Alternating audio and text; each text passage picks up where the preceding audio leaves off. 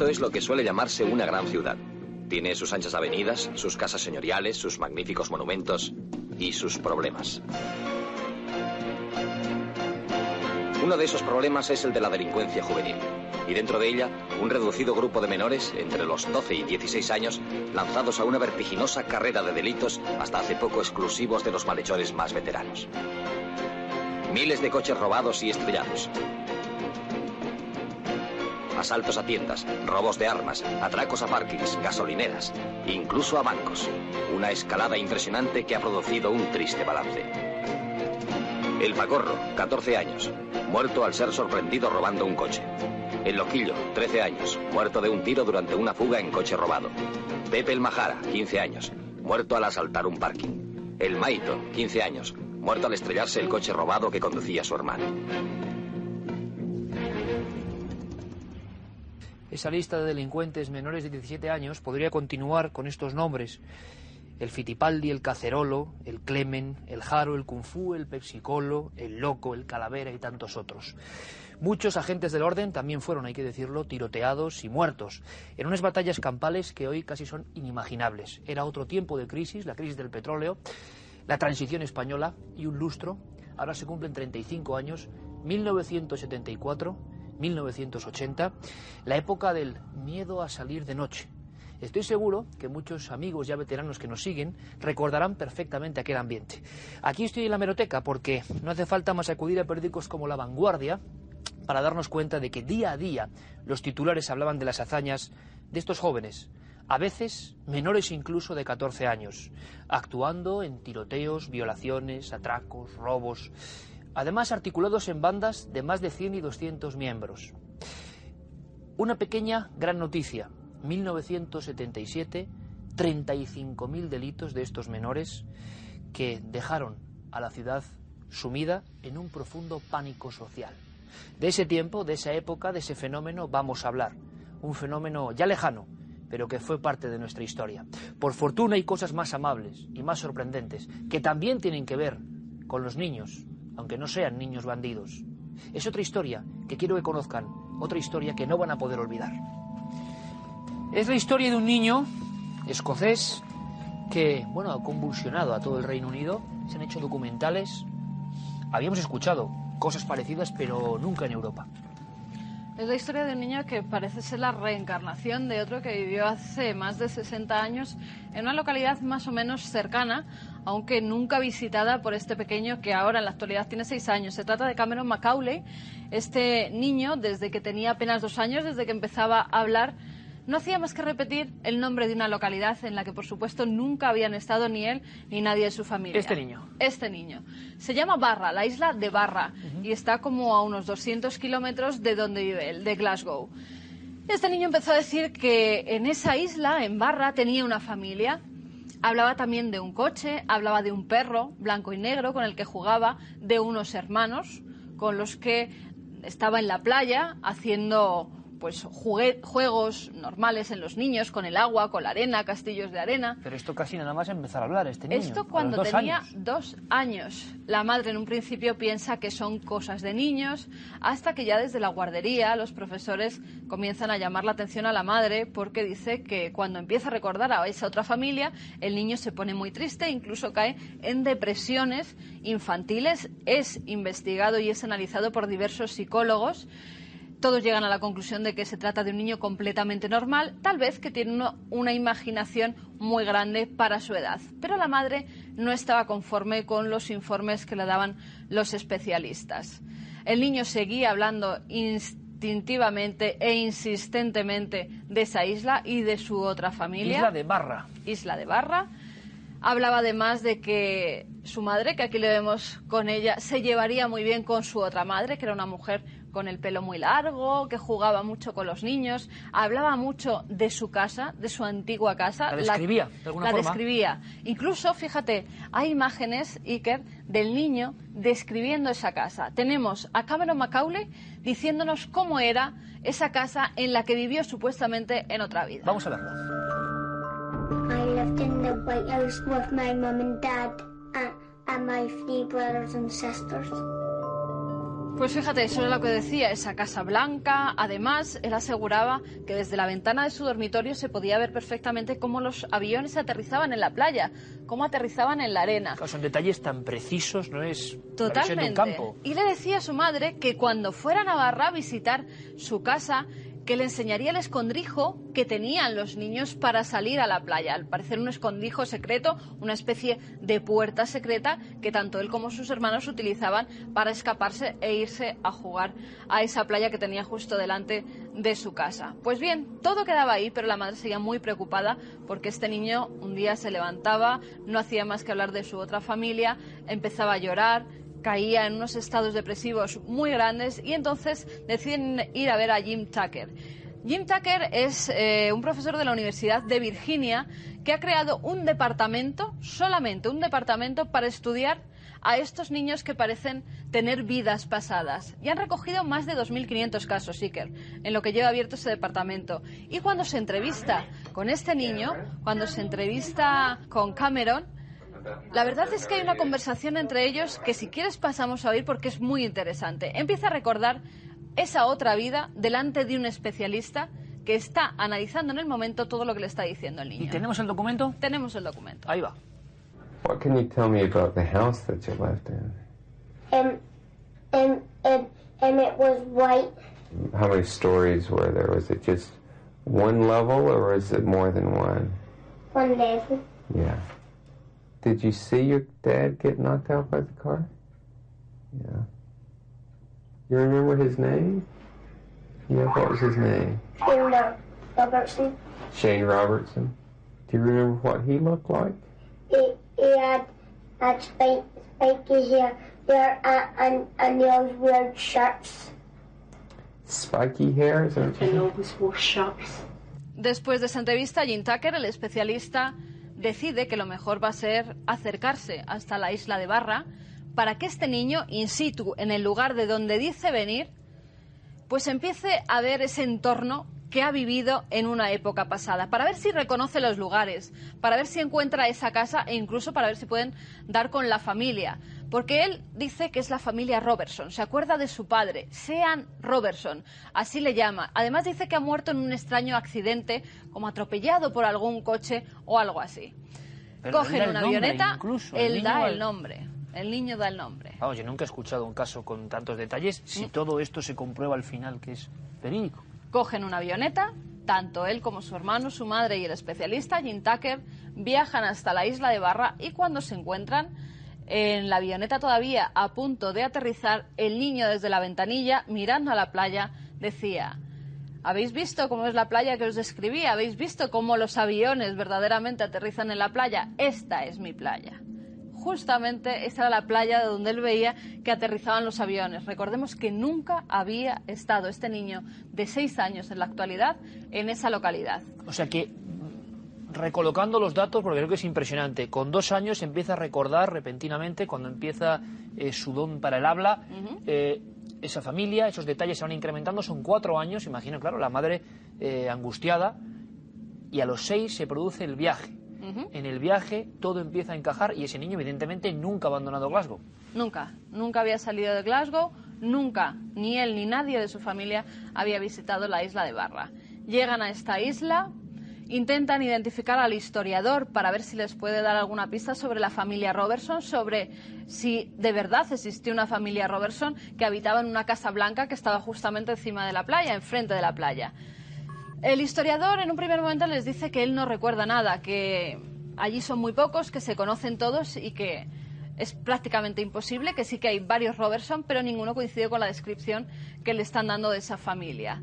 Hasta que al día siguiente de estar en la isla, vuelve a llamar y dice que efectivamente hace 60 años había una familia Robertson que alquilaba una villa en la playa, una casita de una sola altura, tal y como había dicho el niño, con tres baños, tal y como había descrito el niño, que se acordaban los vecinos del pueblo que tenían un coche y un perro blanco y negro, y les dice dónde está la casa. A los adultos, a la madre y al psicólogo, al especialista.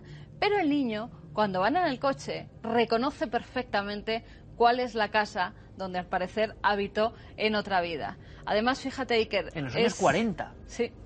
Es una expresión que se le ve al niño con la alegría que había llegado a la isla, le cambia totalmente y al ver la casa ya pues mm, deshabitada y que no estaba como cuando en teoría él vive allí, pues se entristece de una forma tremenda. Así que pasamos a ver las imágenes y cómo se introducen en la casa y él empieza a reconocer cada uno de los rincones. Estoy seguro que todos estamos deseando verlo.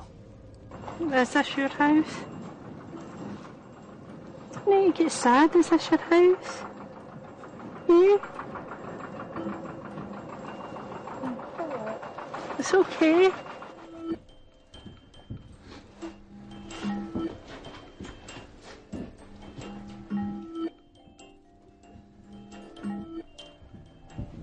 We set fire like that, haven't we? Let me look. What? Look. I know. Wow.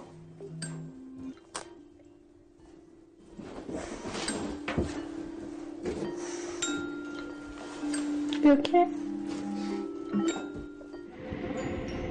I could see the beach when I looked out the window, and something my brothers and sisters could go all by themselves, and I looked out my window, see, and I saw them playing. Conocía cada una de las grietas, cada una de las puertas, cada uno de los baños, recordaba cuál era su cuarto, desde el cual se sigue viendo cómo aterrizan los aviones, desde el cual él veía jugar a sus hermanos en la playa, pero tenía que continuar la investigación.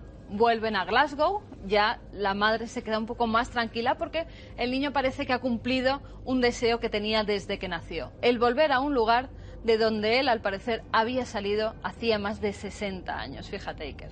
Cuando vuelven a Glasgow se ponen en contacto con eh, una especialista en genealogías que llega a dar con una tal Gillian Robertson. Esta Gillian Robertson es la única familia que queda de esos Robertson que durante 20 años veranearon en esta localidad, en Barra y en esa misma casa.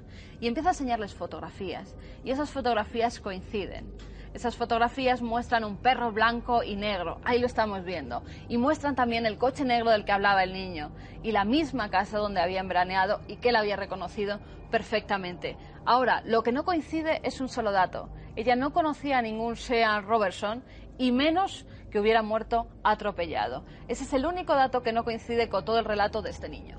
Dato importante. Dato muy importante. Pero claro, ante todo el resto de datos, ¿cómo se quedan? Habíamos conocido casos parecidos, y los hemos contado aquí con especialistas, que ocurrían sobre todo eh, en países donde la religión, por ejemplo, en el budismo, el hinduismo, donde había una especie como de conexión amable con el asunto de haber vivido otras vidas. Pero claro, en Europa, en el Reino Unido, en Escocia, es un caso que ha dado la vuelta al mundo, que está ahora, e incluso la BBC ha hecho varios programas, hay un documental sobre la historia de este niño. Impresionante es poco, claro. ¿Él quién podía ser? ¿Hay algún niño o algún miembro de esa familia de los Robertson que, digámoslo así, podría ser él? Sí, podría ser cualquiera de los niños, incluso hay fotografías había varios en los niños. que se, había varios niños, porque él recuerda, se recuerda a él mismo jugando de pequeño con sus hermanos y efectivamente esa familia es que tenía tres niños. ¿Podía ser uno de esos niños? Al parecer podía ser porque murieron todos.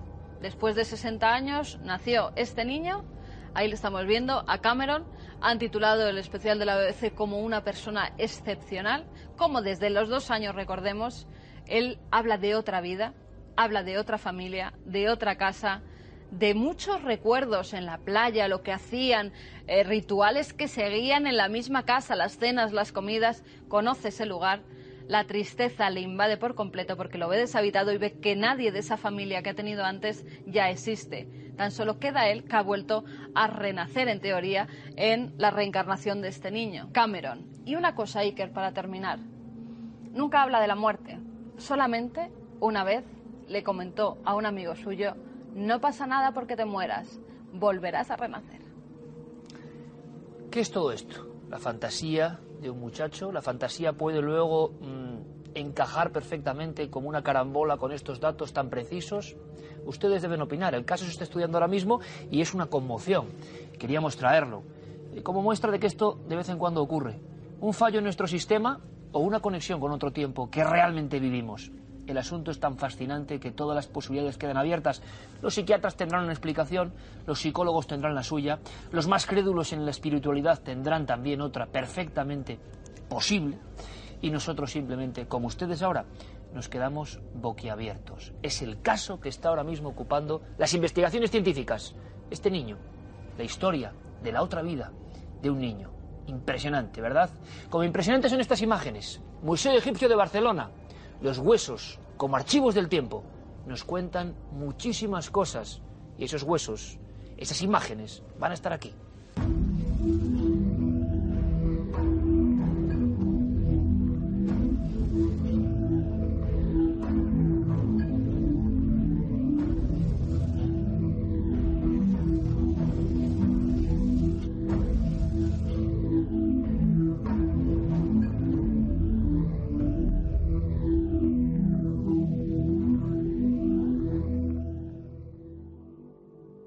Por la historia, es un viaje casi a los inicios del tiempo.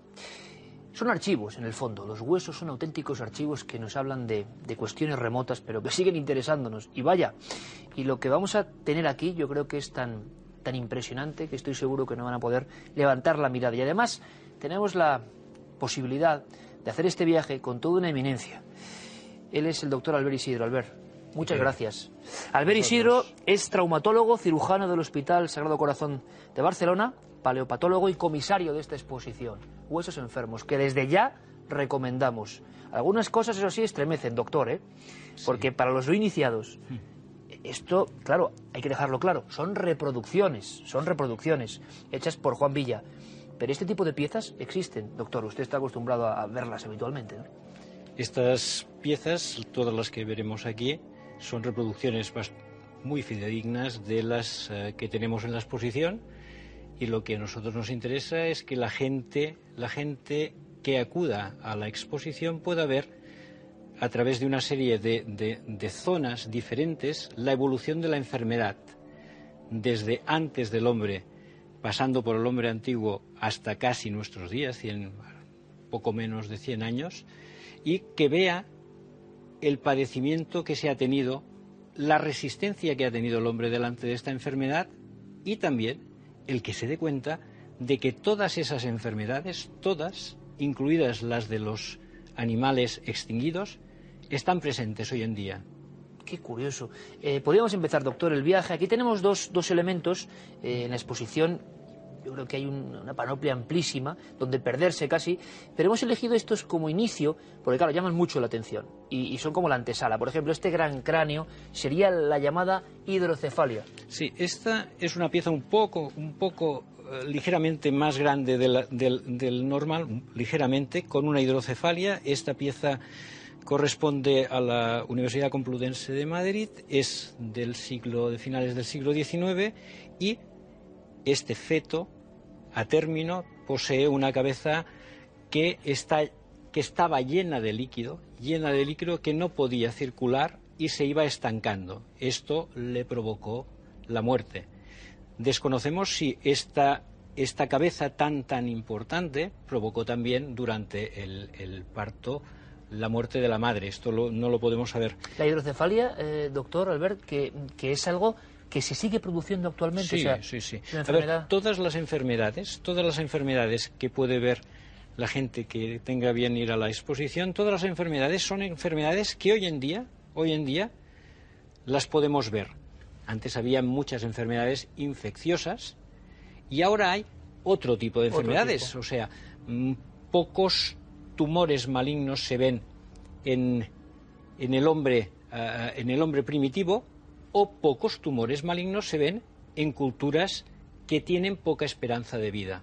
Lógico. Y, es... y esto parece casi eh, un, un, elemento propio de un, de un, ritual, pero es otro elemento sí. real absolutamente. Sí. Es un cráneo y sería la microcefalia, doctor. Exacto. Eso, esto que sería el, el, original es un poco más, más grande, pero es una microcefalia, esta procede del, del Departamento de Antropología de la Universidad de, de Granada, es una anomalía congénita, exactamente igual que esta anomalía congénita quiere decir que uno nace con ello, uno nace con ello. En este caso lo que pasa es que no se desarrolla el sistema nervioso central, o sea, el cerebro no se desarrolla, por lo cual la cabeza no se ensancha. Al no desarrollarse el cerebro, con todo lo que puede repercutir, con la pérdida de facultades intelectuales o el retraso mental, el cráneo tiene tendencia a quedarse más pequeño porque no hay nadie que lo empuje, como en este caso, que no era el cerebro, sino que era el líquido. ¿eh? Estas, dos, estas dos anomalías congénitas, esta era mortal en este, en este individuo, aunque hay otras que no lo son, y en este otro individuo repercutiría en un importante déficit eh, intelectual. Muchas de las anomalías congénitas son meramente, meramente eh, anecdóticas, o sea, hay personas con la cabeza por, falsas suturas o por suturas precoces de una forma alargada o hacia arriba que no tienen ningún tipo de patología. En cambio, otras, otras son incompatibles con la vida. Interesantísimo, desde luego, algunas incompatibles con la vida y otras que quizá mm, bueno pudieron desarrollar cierta vida, ¿no? No en casos extremos, claro. Vamos a pedirle a Juan Villa que vaya trayendo otras de las piezas, repito, reproducciones que él ha efectuado. Juan, buenas noches. buenas noches, Iker. ¿Cómo estás? ¿Qué tal? Pues bueno, vamos allá con con otras piezas, creo que traemos una que también es muy gráfica. Me gustaría decir una cosa más sobre el doctor Albert Isidro, porque no es habitual tampoco que además de investigar este tipo de cosas con una gran pasión divulgativa y científica, eh, bueno, pues vas a excavar habitualmente a Mongolia, Egipto, o sea, no es todo de catálogo ni mucho menos, ¿no? sino que sigue la labor eh, de bota y exploración en el lugar de los hechos. Bueno, sí, eh, vamos a ver. nosotros tenemos tanto desde el Departamento de Antropología de la Universidad Autónoma de Barcelona como desde el Museo Egipcio tenemos misiones a las cuales intento ir siempre que puedo, porque no dejo de ser cirujano ortopédico y traumatólogo, porque eh, eh, este, este trabajo es apasionante tanto en laboratorio como sobre todo en campo. Claro. Entonces, Sigue habiendo eh, hallazgos, ¿verdad, doctor? Siguen pasando cosas, ¿no? Por supuesto que siguen pasando cosas. Eso podría ser por otro programa. ¿Qué tenemos? Esto es como algo anterior a los hombres. Sí, esta pieza es muy interesante. Esta es una pieza de un dinosaurio herbívoro que el original se encuentra en el Museo de Aren, en, Huesca, estudiado por los colegas de la Universidad de Zaragoza. Esta vértebra caudal, o sea, de la cola, presenta un orificio en la zona más, eh, más de la punta de la espina neural. Este orificio coincide con una mordedura de otro dinosaurio, en este caso carnívoro, y que además la gente puede ver que esta parte de la vértebra está totalmente insuflada, está, es mucho más grande que la región precedente. Eso quiere decir que hubo una infección a posterior de esta, de esta mordedura. Qué interesante, ¿verdad? Lo normal sería... Sería que esto acabara así, exacto.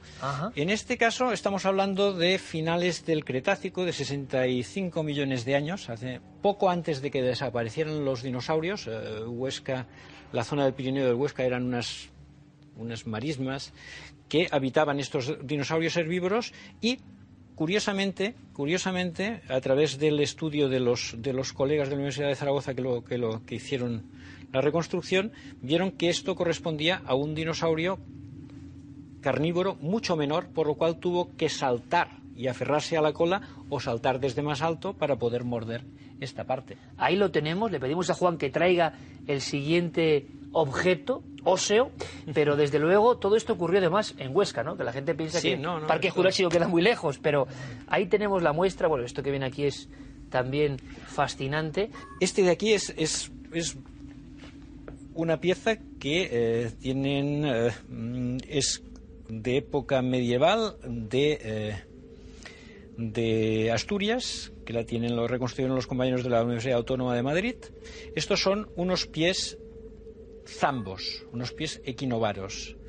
Estos pies es una anomalía congénita que hace que los, los pies miren hacia adentro y que se camine única y exclusivamente con la parte de fuera.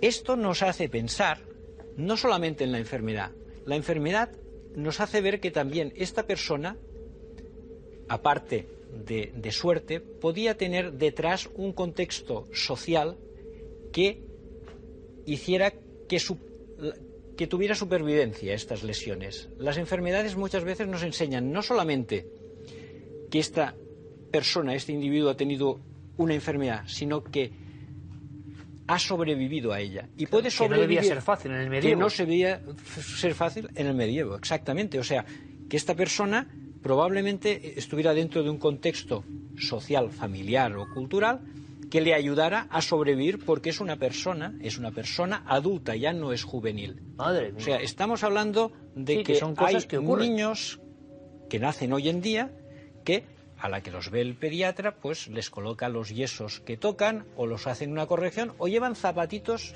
con norma y esto se arregla. En ese caso, en ese momento, no podía pasar esto. Bueno, vaya viaje por la historia. Vamos con el siguiente, Juan. A ver qué nos traes, que, que miedo me da casi. Aquí traemos un cuerpo que estoy seguro que es uno de los elementos estrella de esta exposición, Sí. que evidentemente ya se dan cuenta por qué la recomendábamos, pero es que además, y yo le dejo hablar ahora mismo al doctor, tiene una historia de novela esta pieza. Vamos a ver, esta es una pieza, este es un individuo infantil de unos 13 años de edad. Este es su tamaño real. Esto es su tamaño real. Este individuo infantil tiene tuberculosis ósea, con una anquilosis de la cadera y una deformidad brutal de todo el esqueleto eh, de la columna.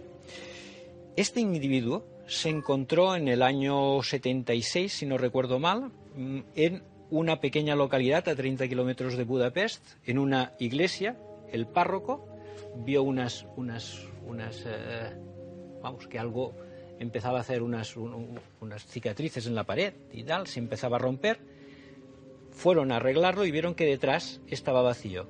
Lo abrieron y había una cripta. Esta cripta bajaron hacia abajo y aparecieron 265 momias 265. 265 momias perfectamente conservadas, vestidas con sus trajes eh, de diario, unidas en núcleos familiares. De estas 265 momias, el 65% de ellas padecían lo que se llamaba peste blanca, que era tuberculosis, al revés de la peste negra, que era transmitida por ratas. Este individuo tiene una historia que eh, este individuo está momificado, la parte de todo el tórax. ¿eh? Tiene nombre y apellidos. Este individuo, esta persona, ¿Cómo se llamaba? se llamaba Joseph. Joseph. Y su padre, que también se llamaba Joseph, según las crónicas que se pudo leer dentro de esta capilla, murió en el mes de febrero. Su madre, su madre murió en el mes de junio. Y él murió en el mes de julio, un mes después, pero no por la tuberculosis, sino de inanición, de hambre. ¿Por qué? Porque este individuo jamás pudo abrir la boca. Era tal la deformidad que la mandíbula tocaba el tórax. Mientras tuvo a sus padres en vida, lo podían alimentar con líquidos. Cuando murieron sus padres, este pobre niño murió de inanición. ¿Era, ¿Era qué época, doctor? En 1786. Es una historia de tragedia y amor también, fraterno, ¿no? En el siglo XVIII. sí. Sin Sí, palabras. Incluso podemos ver, si le damos la vuelta, esa deformidad, ¿no? De la, de la columna. Lo que nos ha impresionado es lo del tamaño real, con 13 años. Tamaño real. Aquí tenemos una columna absolutamente. Yo creo, creo que llevo bastante tiempo eh, viendo eh, lesiones. Cuando eh, los colegas de Budapest me entregaron esta pieza, la foto de esta pieza, sin el cráneo, me fue casi imposible reconstruirlo.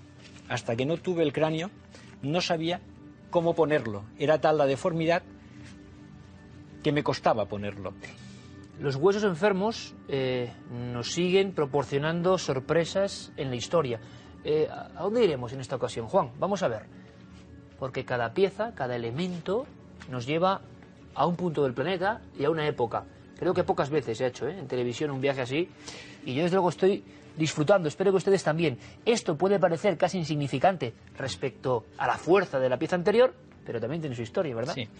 Esto son, estamos especialmente orgullosos, con perdón, porque la gente puede decir, ¿cómo pueden estar orgullosos esta gente de tener este, este niño de eh, entre 0 y 6 meses, tiene una sífilis eh, congénita. O sea, este niño, durante el mecanismo del parto, se contaminó con el treponema y desarrolló una sífilis que lo llevó a la muerte. Esto era a finales, principios del siglo XVI. A principios del siglo XVI, y este pertenece a La Solana, la ermita de La Solana en Huelva, eh, en el siglo XVI es cuando vuelven los primeros viajeros del Nuevo Mundo a Europa y precisamente atracan muchos de ellos en palos.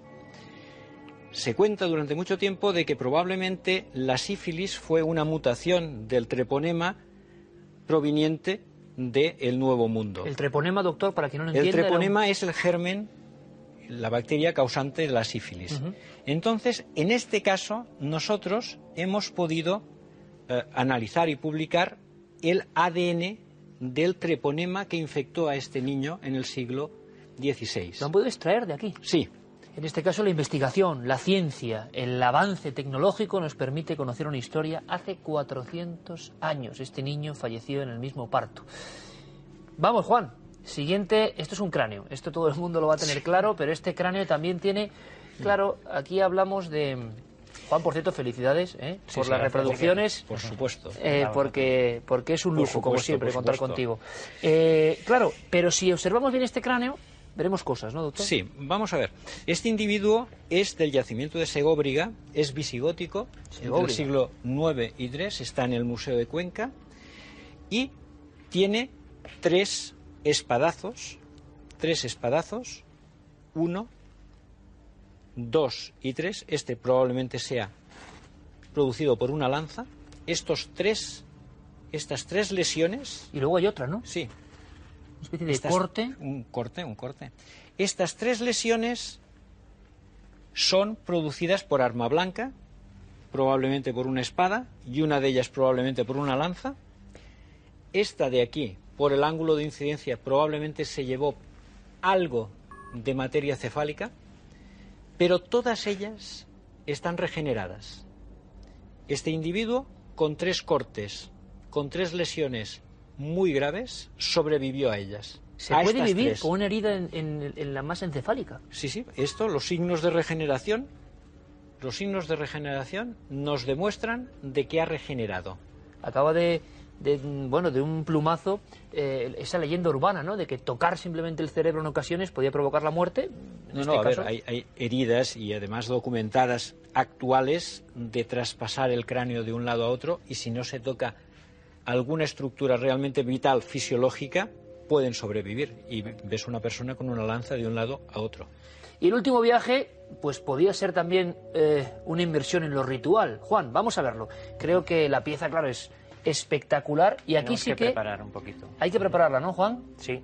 Bueno, mismo. pues vamos a ver. Desde luego, eh, vuelvo a decirlo, hay, hay dos elementos, ¿no? Primero, eh, el conocimiento del doctor Albert Isidro y segundo, su capacidad de divulgación, que es evidente, ¿no? Y que todos estamos eh, ahora mismo comprobando. Bueno, pues aquí viene el último invitado óseo de esta noche, que tiene sorpresas diferentes y elementos para el estudio. Bien, esta, esta pieza, que la pueden ver ustedes en la, en la, en la exposición nuestra de Escalets Malals en Barcelona, esta pieza es una momia precolombina, probablemente de la cultura tiwanaku, entre el siglo IX y XII de nuestra era. Cultura fascinante donde las haya, ¿eh? Doctor, Por supuesto, por supuesto. Entonces, esta, esta, eh, esta momia corresponde, pertenece al Museo Paleontológico de, Valencia y tiene una serie de tiene una serie de, de- de cosas resaltables. Primero, porque tenemos relativamente pocas momificaciones precolombinas en nuestro país. Pero en esta momia, en esta momia aparecieron una serie de, de lesiones que nos pueden dar, nos pueden dar qué es lo que pasó o qué ritual se hizo. Primero, el cráneo, el cráneo está totalmente abombado. ¿eh? Es un cráneo ritual de las culturas precolombinas que de niños les colocaban dos, dos maderas para que el cráneo, por estética de aquellos momentos, creciera en vez de normal, creciera a lo largo. Esto no implicaba ningún problema, digamos, en el encéfalo. En este caso, en este caso, apareció un par de cosas. Una, esta persona en la boca tenía una, un fardo con hojas. Esas hojas, unas vez eh, puestas, eh, digamos, analizadas, se vio que eran hojas de coca. Esto era bastante, bastante habitual en las culturas precolombinas. Esto eran, eh, esto eran muertes rituales y para que la persona no padeciera se les ponía hojas de coca como anestésico como anestésico para que mm, no sufriera durante el proceso de la muerte. Pero es que además en esta en esta momia estaba unida un pequeño fardo que cuando se encontró estaba dentro de la cavidad abdominal. ¿Dentro? de la cavidad abdominal aunque probablemente en un principio estaba fuera eh, dentro de este pequeño fardo había un pequeño animal momificado también, un pequeño carnívoro, que muchas veces era ritual junto con la momificación de todas las culturas precolombinas de, en este caso, la cultura tihuanaco es de, Bolivia, ¿eh? y estamos hablando del siglo IX al XII. Esta es una pieza muy, muy característica que se encuentra habitualmente en el Museo Paleontológico de Ciencias Naturales de, de Valencia y que nos da una idea de hasta dónde llegó la ritualización de la muerte en algunas de las culturas. Pues yo ahora estoy, doctor, recordando, yo pude estar también en, en Tiahuanaco, aquellas caras de piedra enigmáticas donde las haya que aparecían en algunos de los murales y ahora las veo con, otro, con otros ojos, ¿eh? después de ver todo lo que se producía allí, ¿no? la muerte como elemento evidentemente de conexión con la religiosidad. Juan, la retiramos por favor, esta maravillosa reproducción como decimos, con elementos. A primera vista no los veíamos, el doctor Albert Isidro nos lo ha mostrado. Gracias, Juan, como siempre. Muy bien, a vosotros, que. ¿Qué les ha parecido el viaje? Es un viaje express casi, los huesos, como decíamos, casi como puntos o estaciones en un maravilloso, em, vamos a decirlo así, reencuentro con muchas cosas. Somos nosotros, ¿no? Y muchas de ellas siguen estando presentes, otras nos sorprenden. Parece que han pasado siglos y de hecho Así ha ocurrido desde 520 millones de años atrás hasta prácticamente el siglo XIX. Recomendable es poco. Esa exposición, Esqueletos Enfermos, Museo Egipcio de Barcelona. Y yo quiero felicitar al doctor Albert Isidro por esta auténtica lección. Lección de divulgación, doctor. Nos has dejado impresionados. En fin, piensen en las imágenes y ahora vamos con otros muchos contenidos que les van a gustar. Por ejemplo, estas, estas que vienen ahora y que estoy seguro que también van a llamar toda su atención.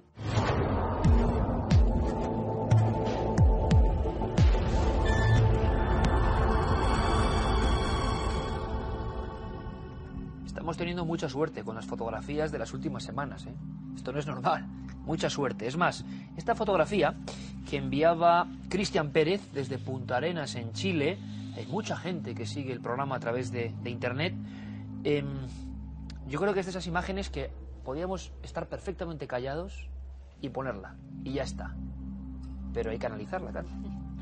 Vamos a verla lo primero porque yo he de decir que la primera vez cuando la abrí en mi ordenador, según llegaba el correo electrónico, dije, Guillermo, por favor, analízala, porque como esto sea algo extraño, es de las mejores fotografías que hemos emitido en el programa. En un principio vemos como una familia está como comiendo, ¿verdad? Nos dicen y nos informan que solo había esas dos personas más la que estaba haciendo la fotografía. Pero había un invitado sorpresa con el que no se contaba.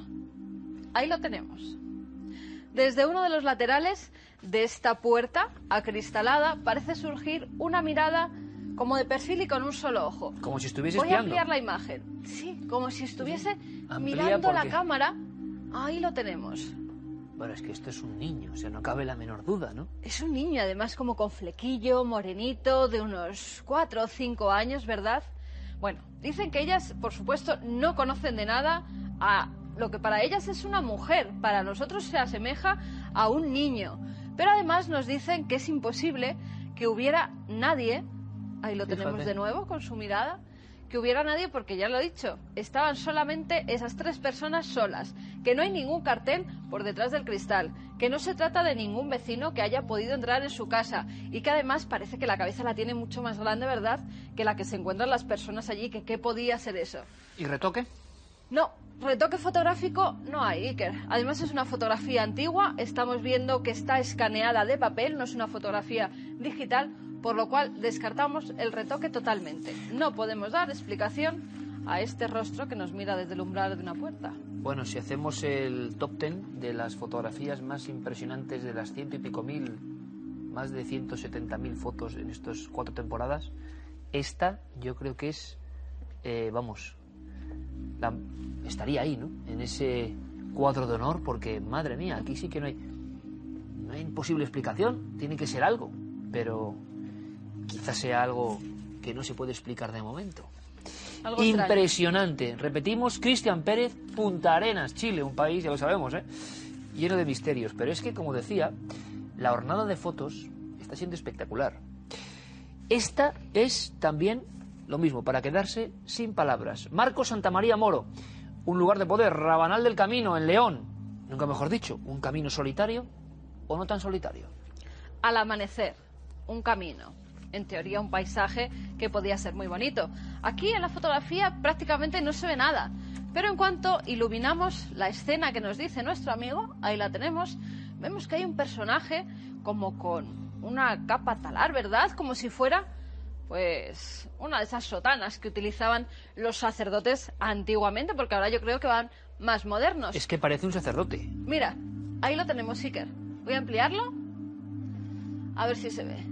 Vamos a ver si podemos ampliar esa zona. Mira, Bueno, es vemos que está, es. ¿verdad? De espaldas, que tiene el pelo corto. Voy a mover la figura. Oye, vaya dos fotografías, ¿eh?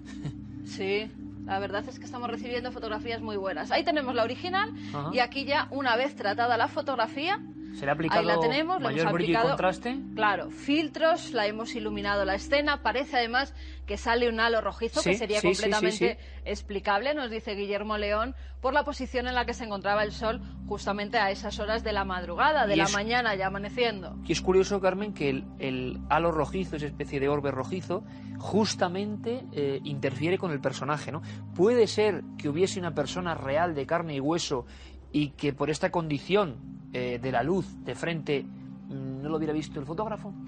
Puede ser, lo extraño es que nuestro televidente nos decía que no había absolutamente nadie en el camino y que solamente cuando mete las fotografías en el ordenador se da cuenta de que ha aparecido esto, una especie de sacerdote o de monje. Nos dice que hay una ermita cercana y nosotros creemos que tiene que tratarse de una persona completamente real, de carne y hueso, porque además, si nos fijamos en el suelo, que Guillermo León ya saben que va hasta el más mínimo detalle, pues su sombra se refleja en parte de esa arboleda que está justamente al lado. Ahora, la montaña leonesa es enigmática y preciosa, pero alguien puede estar tan ensimismado como para hacer una foto y no darse cuenta de que hay un individuo, y además con este aspecto caminando, en fin. Vaya dos fotografías, Marcos Santa María Moro, Rabanal del Camino cerca de Foncebadón, el pueblo de Foncebadón. Impresionante, impresionante. También son impresionantes las noticias, ¿eh? Ha habido actualidad e imágenes de impacto. Vamos a verlas.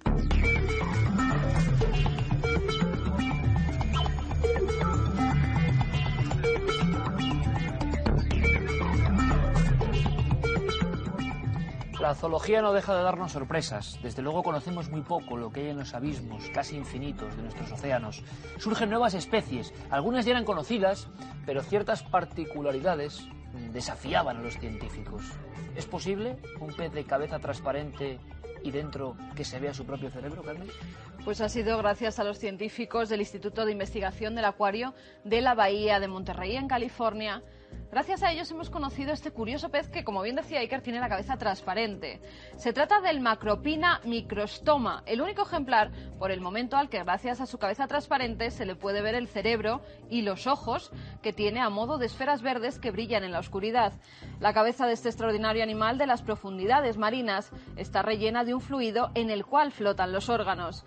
Gracias a un robot submarino, el pez fue fotografiado a una profundidad de entre 600 y 800 metros y fue entonces cuando los expertos se dieron cuenta de que podía mover los ojos tanto vertical como horizontalmente. Y de los ojos de este pez asombrosos a otros ojos mucho más remotos, antiguos y que causan cierta desazón. Vean esta mirada, esta mirada arqueológica. Y la pueden ver gracias a una señora que ha donado toda su colección de más de 8.000 piezas, que además pertenecen a diversas épocas. Quien ha tenido la suerte de recoger esas piezas ha sido el Museo de Xochicalco, en México. Gracias a Nadine Binot, ahora todo el mundo podrá contemplar una colección que abarca todas las culturas de Mesoamérica. Entre los objetos más representativos se encuentran figuras trabajadas en oro, jade, serpentina, cristal de roca, barro, hueso, concha, estuco y cerámica. Además, son de especial interés dos monolitos toltecas que muestran a Quetzalcóatl saliendo de las fauces de una serpiente.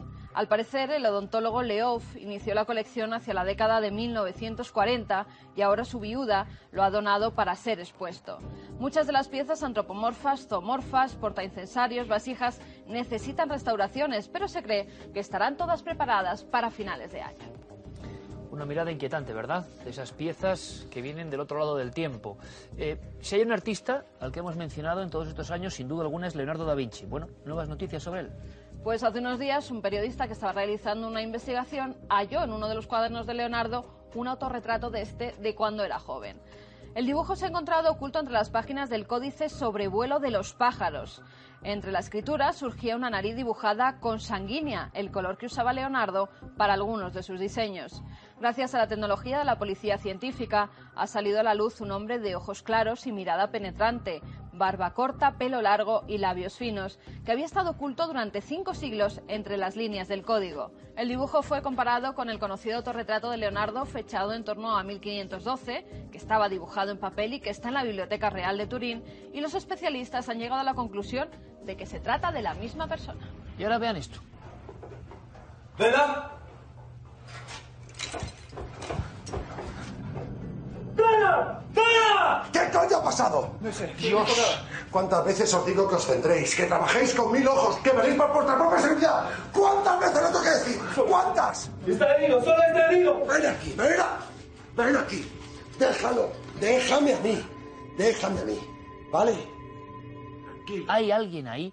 Hay que decir un pequeño secreto. Nosotros hemos tenido la oportunidad de ver un primer pase y de verdad la recomendamos. Pocas veces yo he estado tan atento a una serie con actores que bordan su papel y, y bueno, es que los protagonistas son ellos y una casa muy especial. Y fenómenos reales, además, basados completamente en hechos que muchos de ellos los hemos contado aquí en el programa. ¿Quién no se acuerda de esa Ouija que da extraños mensajes? Bueno, no quiero revelar nada más porque la verdad es que nos ha apasionado ver esa serie. ¿Hay alguien ahí? Esperemos que ustedes sí que estén ahí para verla porque les va a emocionar. Pero puedo contar, por ejemplo, que todo empieza con un pozo. No, no puedo no, contar no, nada déjalo, más. ¿no? déjalo. Bueno. Que lo vean, que lo vean, que es mejor. Pues lo podrán ver, lo podrán ver. Una serie y hay que decir una cosa importante. Eh, el cine, sobre todo el norteamericano y con gran éxito, se ha dedicado a plasmar esa cosa intangible que habita en algunas casas, pero en España, a nivel de serie, de capítulos, eh, no se había hecho la prueba. Y yo creo que estamos de enhorabuena. Hay alguien ahí, será la apuesta de ficción y misterio de cuatro. Así que habrá que disfrutarla. Temas insólitos, ¿eh? Como los que vienen ahora, en Mundo Insólito.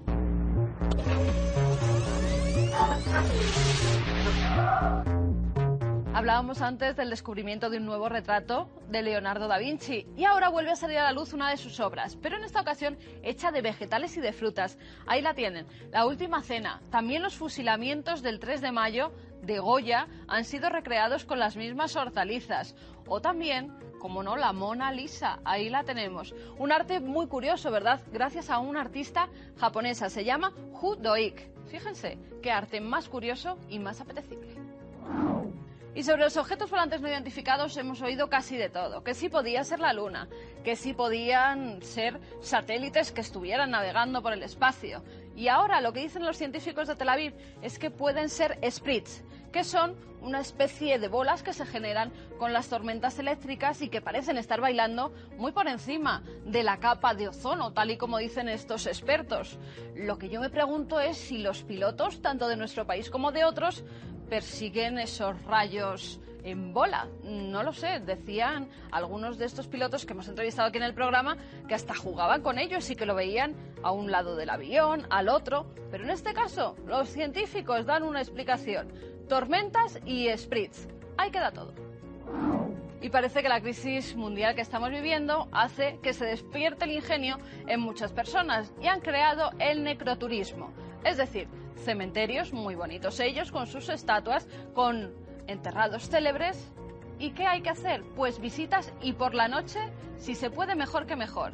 Ha ocurrido en Uruguay, en Montevideo. Están de moda esas visitas a las tumbas, ese necroturismo para ver a los enterrados más ilustres. Y mañana, como siempre, en todos los kioscos estará la séptima entrega ya de la colección de libros y DVDs de Cuarto Milenio, donde viven las sombras. Nunca pudo ser más adecuado un titular. ¿Se acuerdan de la mansión del mago negro, Aleister Crowley? ¿Se acuerdan del paseo de nuestro compañero Paco Pérez Caballero por lo que queda de la cárcel de Carabanchel? Se puede decir que aquí están los lugares, eso, más sombríos que hemos visitado. Mañana en todos los kioscos de España, colección de cuarto milenio. Y ahora vamos a la hemeroteca. Eh, sé que hace poco hablábamos del tema ovni, pero es que me he encontrado unas portadas. ¿Sabes que hubo una semana muy especial en España con el asunto de los ovnis? Clave. ¿Quieren descubrirlo? Vamos a la hemeroteca.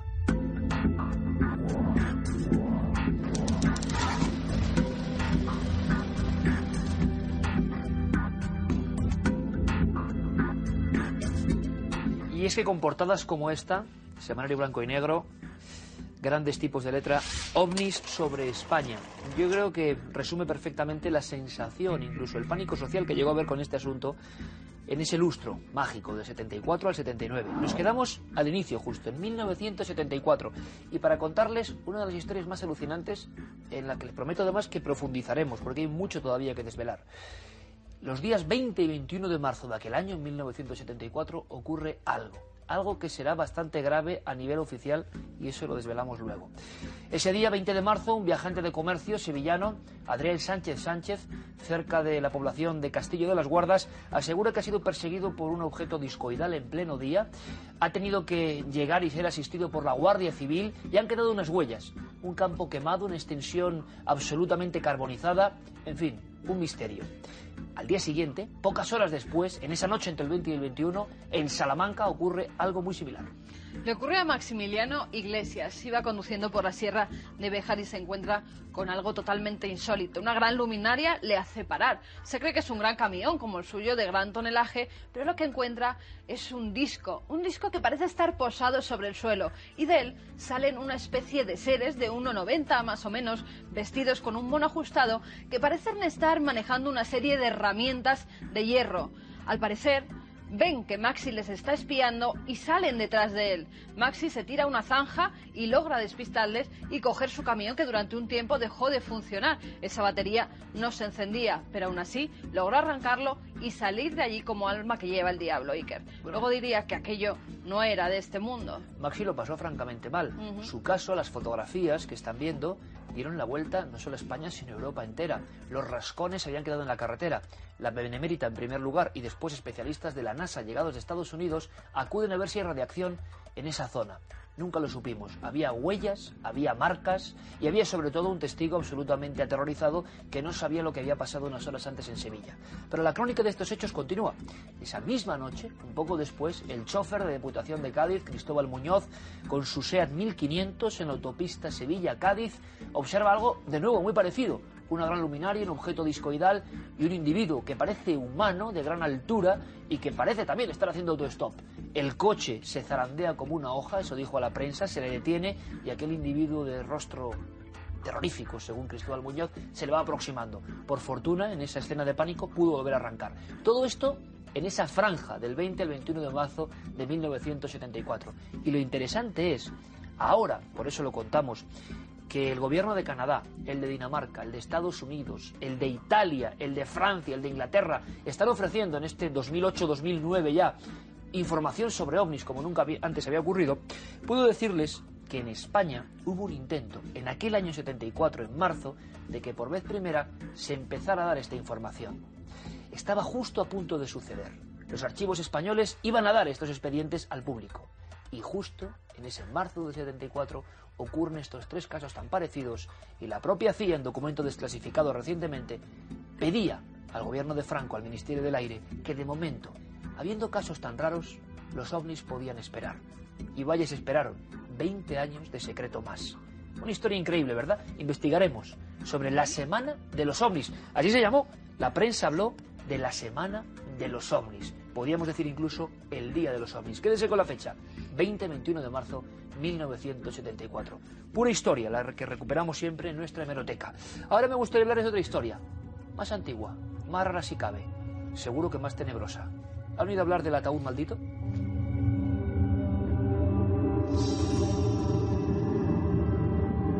Pues esta es una historia que hizo correr ríos de tinta y, por qué no decirlo, también ríos de sangre. Voy a explicárselo muy brevemente.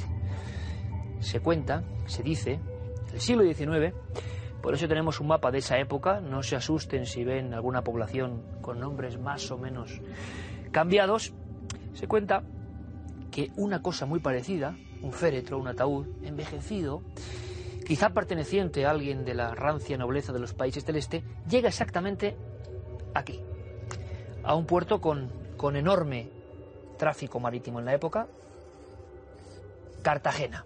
Ahí nace esta historia realmente, para muchos, repito, leyenda.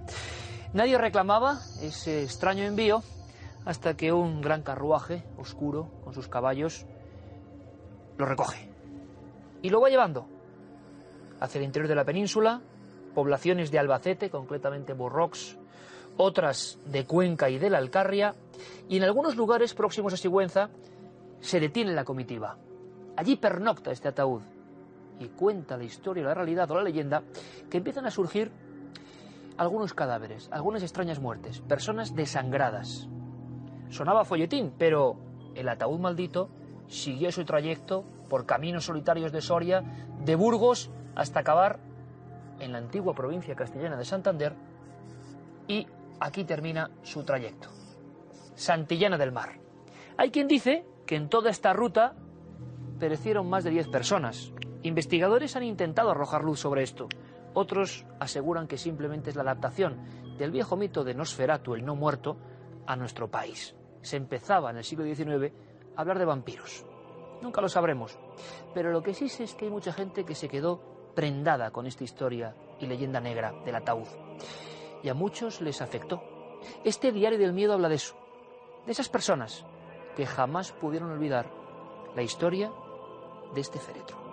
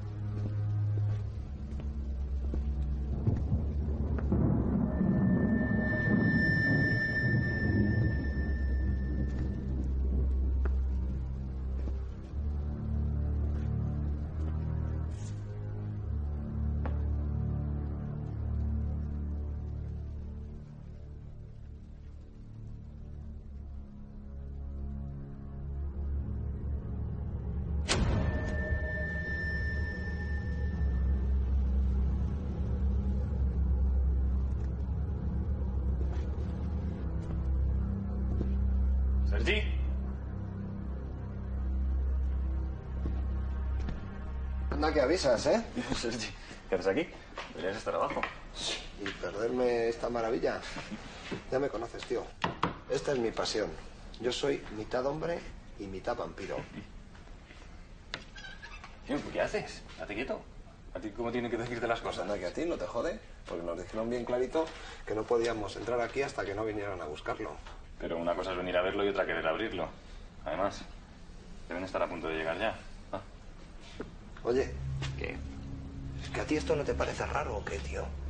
O sea, vienen y lo dejan de madrugada. Y ahora vuelven para llevárselo de madrugada también. Además, no sabemos nada, coño. Ni el destino, ni la procedencia. Que déjate de chorradas. Esto es una empresa de almacenaje. Lo mismo podríamos decir del resto de las naves. La gente las alquila para guardar cosas. ¿El qué y por qué? Poco importa. Sí, claro, y a ti también te parecerá muy normal que la gente. que la gente guarde ataúdes. Cosas peores he visto. A no ser que este. que este sea. el ataúd maldito. A principios del siglo XIX y procedente del mar Adriático, llegó al puerto de Cartagena un viejo navío. En sus bodegas traía un siniestro cargamento, el féretro de un noble polaco que debía ser transportado a La Coruña. El ataúd inició el viaje y fue dejando tras de sí un rastro de sangre y de muerte que nadie supo explicar. Crímenes horribles donde las víctimas aparecían sin una sola gota de sangre en su cuerpo. Por fin llegó a La Coruña, pero allí nadie lo reclamó. Así que las autoridades se vieron obligadas a devolverlo a su lugar de origen, a Cartagena. El hombre que conducía el carromato, que transportaba el ataúd, jamás fue visto a la luz del día. Con respecto al camino de vuelta, hace falta que te dé detalles. Anda, quita, tío, que estás enfermo. ¿Pero por qué, tío? Imagínatelo. Imagínate que este ataúd fuera ese mismo ataúd que ha continuado con su viaje sangriento para llegar, para llegar hasta nuestros días, para llegar hasta aquí. Ya está aquí. Es el hombre del carromato. Venga, vamos. No, no, no, deja.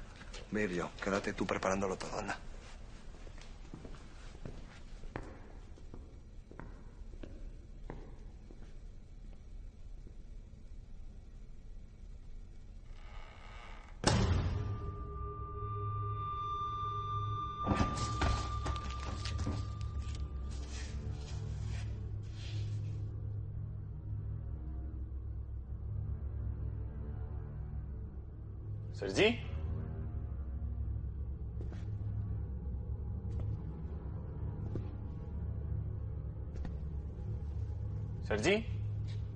¿Sergi? ¿Sergi? Sergi, déjate de gilipolleces. Ya está bien con la bromita.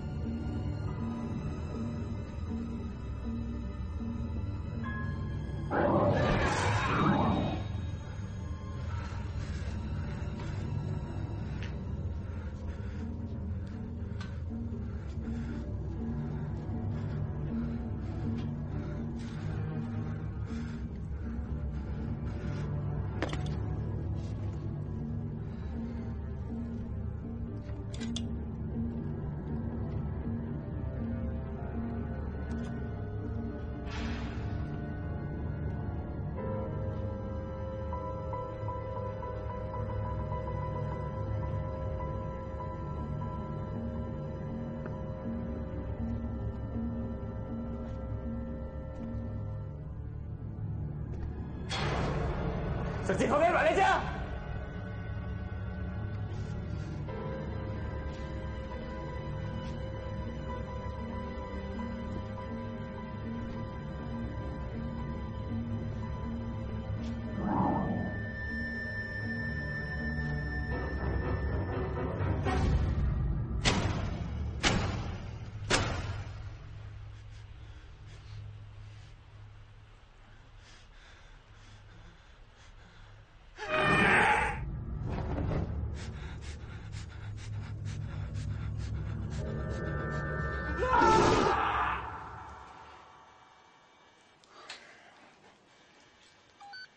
Sergi, ¿estás ahí?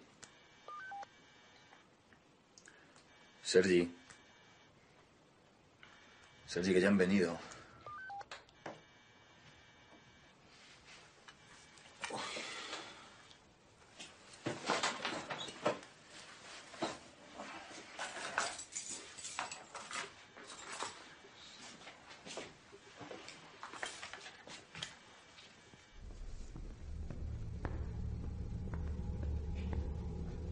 Sergi.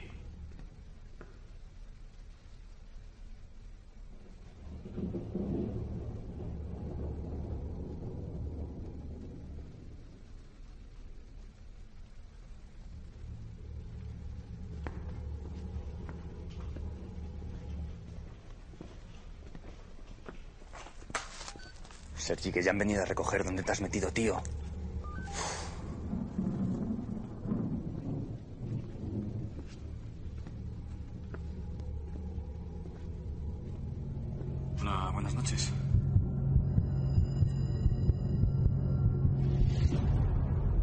El depósito 2118, ¿verdad? Es un momento que, voy por ahí.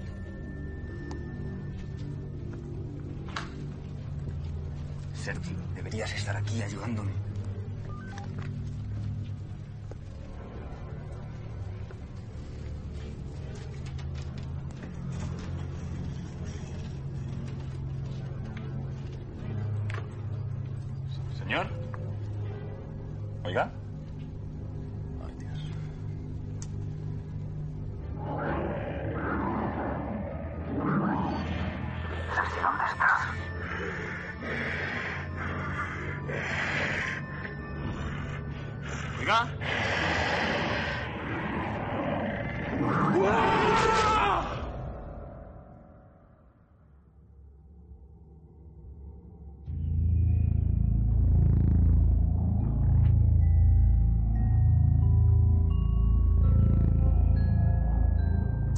Si les parece, vamos con otro terror, un terror muy distinto, pero, pero que se vivió en carne propia.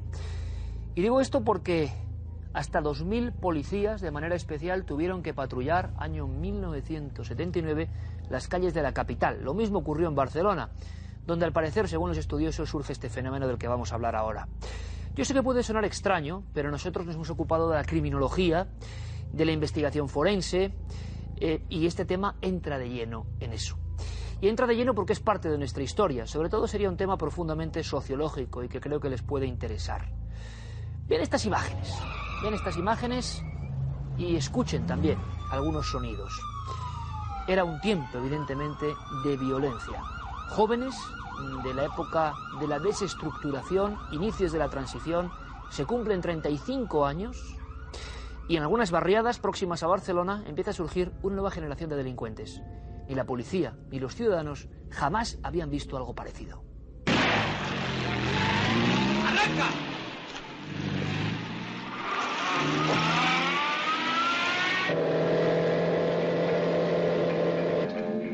A ver, ¿dónde te han dado? En la pierna.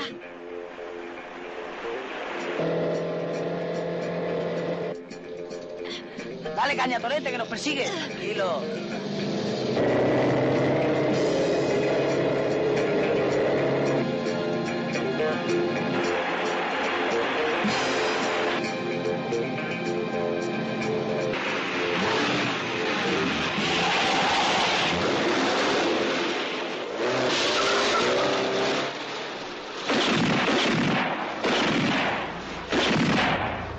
Es curioso porque estos personajes menores se convierten de la noche a la mañana gracias a estas películas de persecuciones y de acción, pero muy realistas, en auténticos ídolos de masas, por lo menos en su entorno más cotidiano. Algunos pretendían ser auténticos Robin Hood, otros se mostraron fríos calculadores y contaban con algunos homicidios. El trompetilla, el cacerolo, el goyo, el pesicolo, el kung fu, tantos y tantos alias o motes que seguro que para la policía de Barcelona fueron auténticos quebraderos de cabeza. Empezaron a surgir auténticas bandas organizadas, el coche como vehículo esencial y el desafío como un juego. Eran niños que jugaban, pero jugaban con la vida y con la muerte. Como digo, el pánico social se instaló rápidamente. Ven estas imágenes porque en Barcelona, el periódico La Vanguardia, ante tal alarma social, alarma colectiva, tiene que hacer una sección especial, la Barcelona fuera de la ley. Y todo esto pasó rápidamente a Madrid. Algunos aseguran, no sabemos si con razón o no, que la fuerza de estas películas realmente motivó el aprendizaje repentino de otros modos de robo.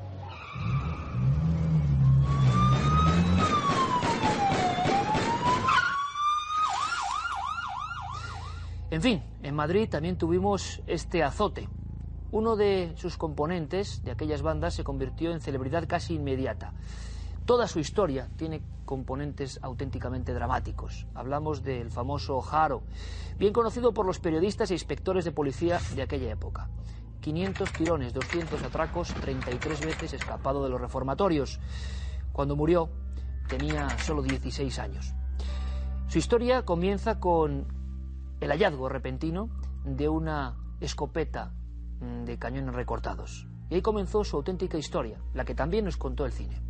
Estoy hasta los huevos de pegar tirones, de reventar cabinas y de toda esa chorrada. Es como cuando nos hacemos un buga. Estamos por ahí como gilipollas dando vueltas hasta que se acaba la gasofa y luego ¿qué? Pues a mí eso me enrolla que te cagas. Claro, como a ti no te falta de nada, vienes aquí a marcarte el rollo y ya está. Pero nosotros... Nosotros estamos buscándonos la vida y tenemos que hacernos lo mejor. Eso descarado, pero ya. Cojonudo, butano, tú me entiendes. ¿Y qué es lo que has pensado, colega?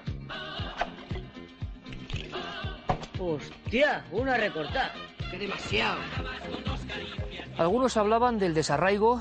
eh, las poblaciones más industriales de España, sobre todo Barcelona y Madrid, se habían rodeado de una serie de cinturones o ciudades dormitorio mm, donde había poco que hacer y según muchos expertos, no yo desde luego, había muchas posibilidades para la delincuencia. Y empiezan a vertebrarse esas bandas que seguro los más veteranos que estén viendo nos recuerdan perfectamente, quizá con temor y con temblor, porque eran bandas que, como digo, podían sobrepasar la centena de individuos, a veces dominados por personalidades muy curiosas como la de este Jaro, que con tan solo 14-15 años ya ordenaba, como si fuera un lugarteniente, a tal cantidad de chavales dispuestos a delinquir con la navaja y la escopeta.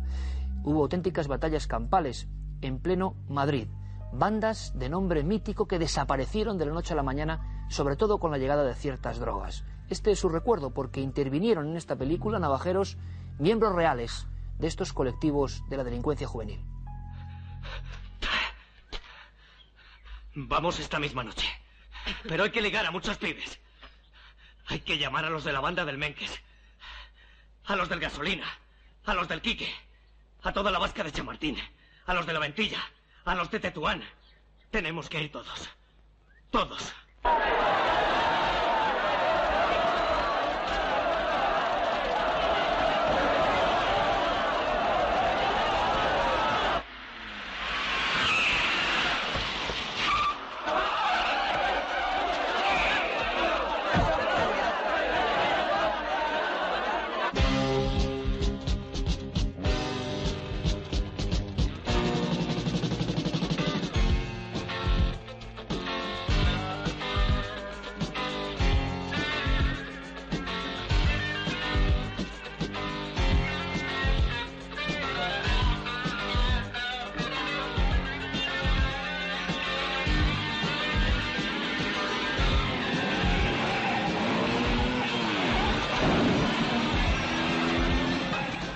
Así, del suburbio al descampado, al camino solitario, a la carrera con la policía, los tiroteos, van forjándose las leyendas de estos niños bandidos, como se les llamó por parte de la prensa.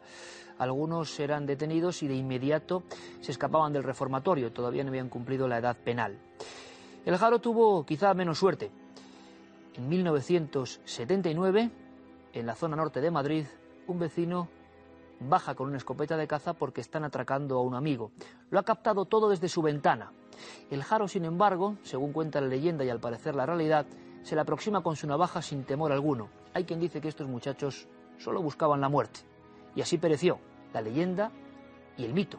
Aunque para algunos, en base a canciones, películas, precisamente todo eso se inició justo en el instante del óbito en que esos dos disparos cegaron la vida de este muchacho de 16 años.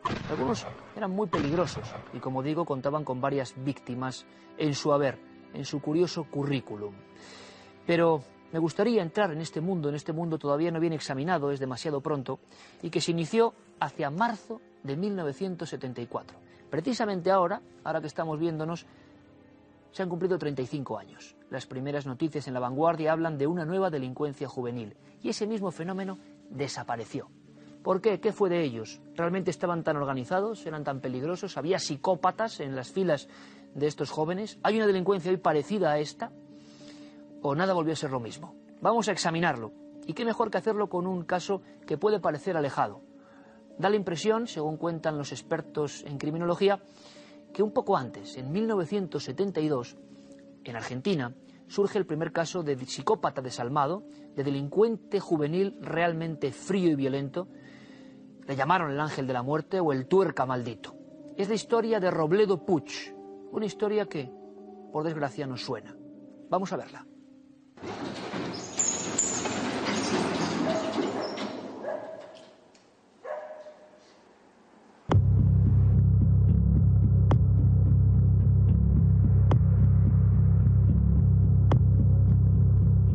Ladrones entran en un taller mecánico de San Fernando. Roban dos motocicletas y una pistola rubí del calibre 32. Dos individuos entran en el club Enamor en Olivos. Se hacen con 350 mil pesos. El dueño y el vigilante reciben dos tiros en la cabeza. Las balas eran del calibre 32.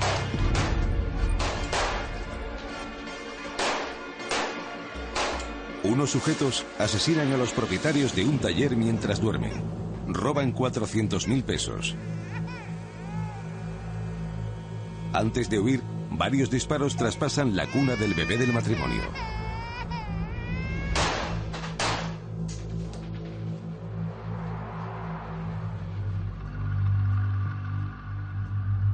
Once de la noche, barrio de Constitución.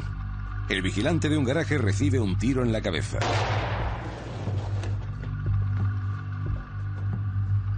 Los ladrones se hacen con un Ford Fairlane.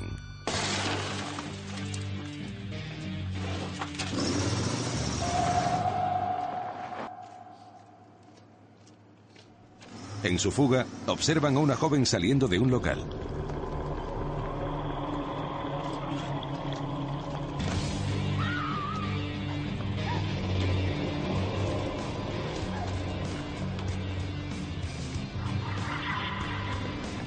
Uno de ellos la viola, el otro, desde el asiento delantero, observa.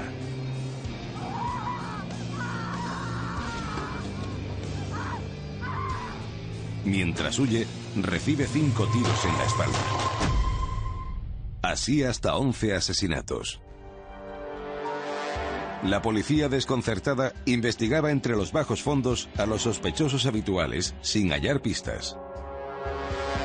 Las clases altas, asustadas, miraban con recelo a los más humildes. Cualquiera de ellos podía ser el asesino.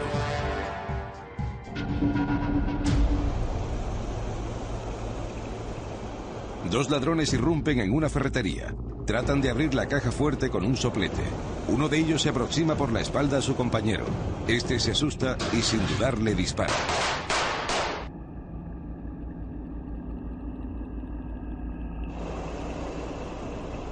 Le quema la cara con el soplete para evitar que sea reconocido. Sin embargo, se deja su identificación en el cadáver.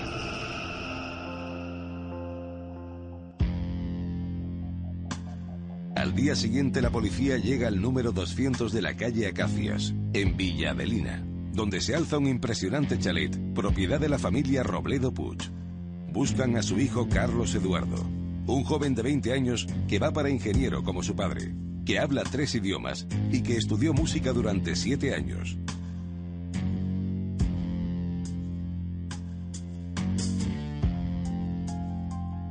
Registran la casa. Escondido en el piano, hallan parte del dinero robado durante esos meses y una pistola rubí del calibre 32. Durante más de un año, ese chico normal, sin traumas ni necesidades, había sembrado de cadáveres la ribera norte, vaciando sin contemplaciones la rubí que había robado en uno de sus primeros golpes. Salía de cacería en compañía de dos socios. Ellos pensaban y Robledo ejecutaba, pero se cansó de ellos. El primero, Jorge Ibáñez, falleció en extrañas circunstancias tras un accidente. Robledo Puig le quitó su identificación y le abandonó. Al segundo, Héctor Somoza, le atravesó el corazón y le quemó rostro y manos con un soplete. La prensa y la opinión pública se hacen eco en una cobertura sin precedentes de la detención. Las revistas titularon tratando de rebautizar esa maldad nunca vista. Carita de ángel, frío, feroz y cínico, la persona con más delitos graves de la historia de Argentina. A día de hoy, Carlos Eduardo Robledo Puig no se ha arrepentido de sus actos.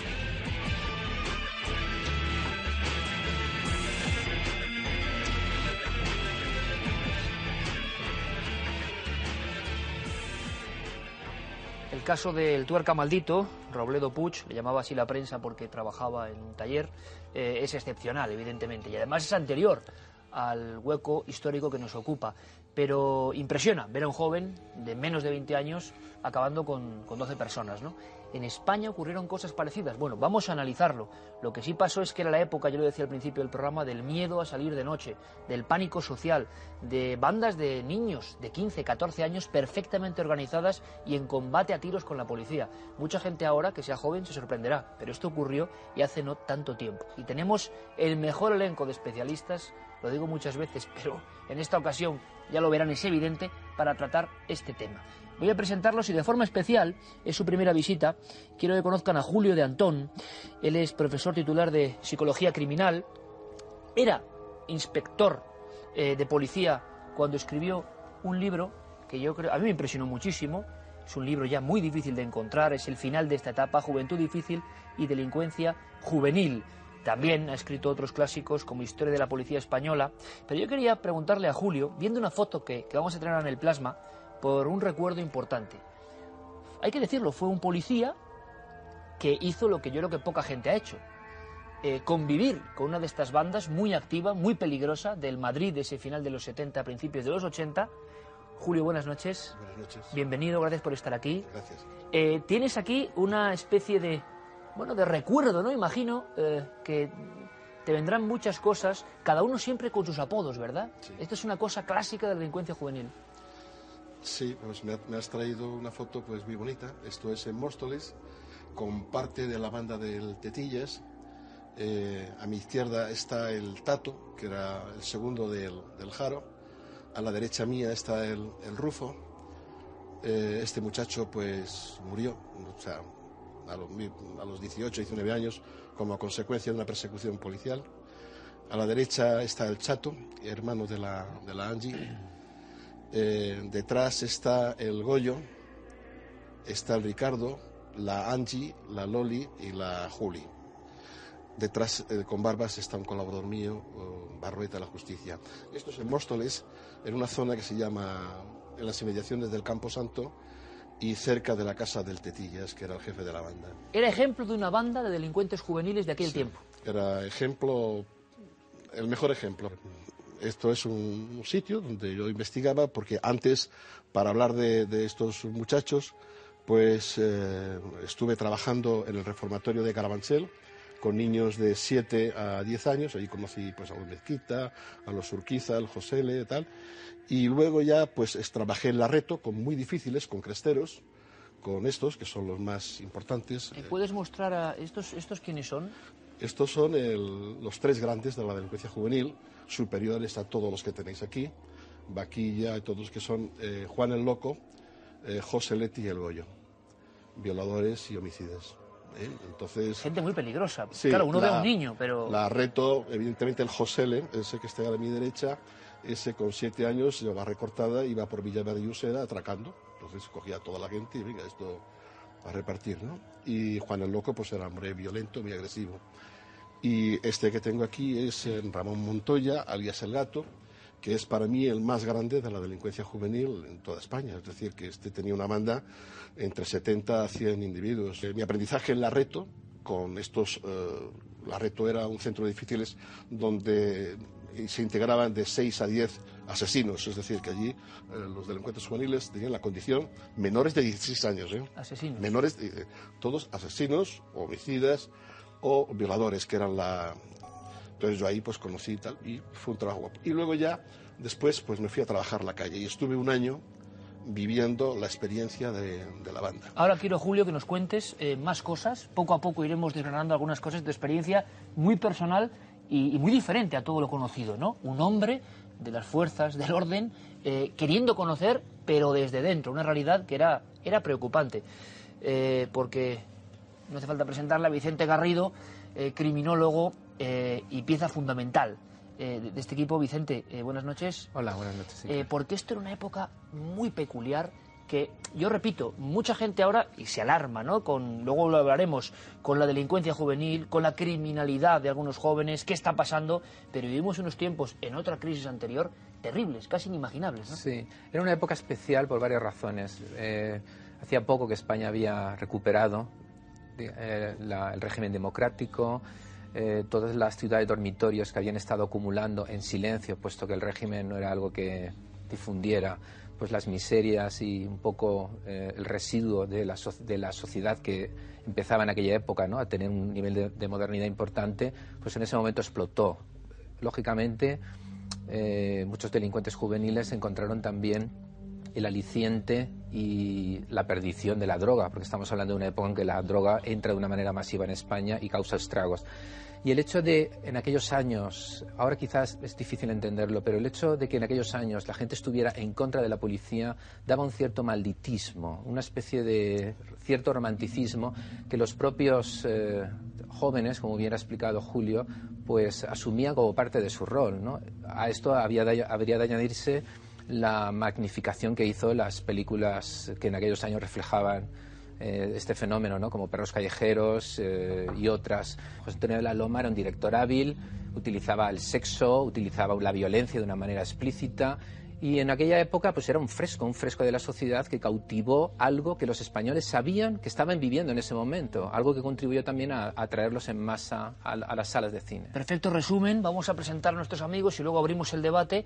Eh, hablaremos de esas películas, estaremos viendo algunas imágenes, algunas entre las más taquilleras de la historia del cine español. Y hay quien dice que, también se dice, no lo digo yo, que muchos delincuentes juveniles, casi niños, aprendían de las películas. Se montó una gran polémica. Eh, era periodista, evidentemente, en aquella época, ya firmaba sus artículos en el mítico Diario 16, por ejemplo, y, seguía las andanzas de algunos de los célebres eh, delincuentes casi infantiles, ¿no? Como el Jaro, el famoso Jaro. Paco Pérez Avellán, buenas noches. Hola, buenas noches. Tú tuviste que hacer crónicas de lo que estaba ocurriendo, de ese miedo a salir de noche, que también ocurría no solo en Barcelona, sino en Madrid. ¿Cómo era aquel ambiente? Hombre, eh, luego se ha magnificado todo esto, se ha escrito y reescrito la historia, pero eh, yo recuerdo perfectamente que salía de la realidad, es decir, había eh, continuos enfrentamientos con la policía, persecuciones, chicos de 11 y 12 años al volante de un vehículo que además conducían magníficamente bien. La cosa estaba en la calle, chicos de 11 años en adelante se enfrentaban a la policía y la policía los perseguía a tiros.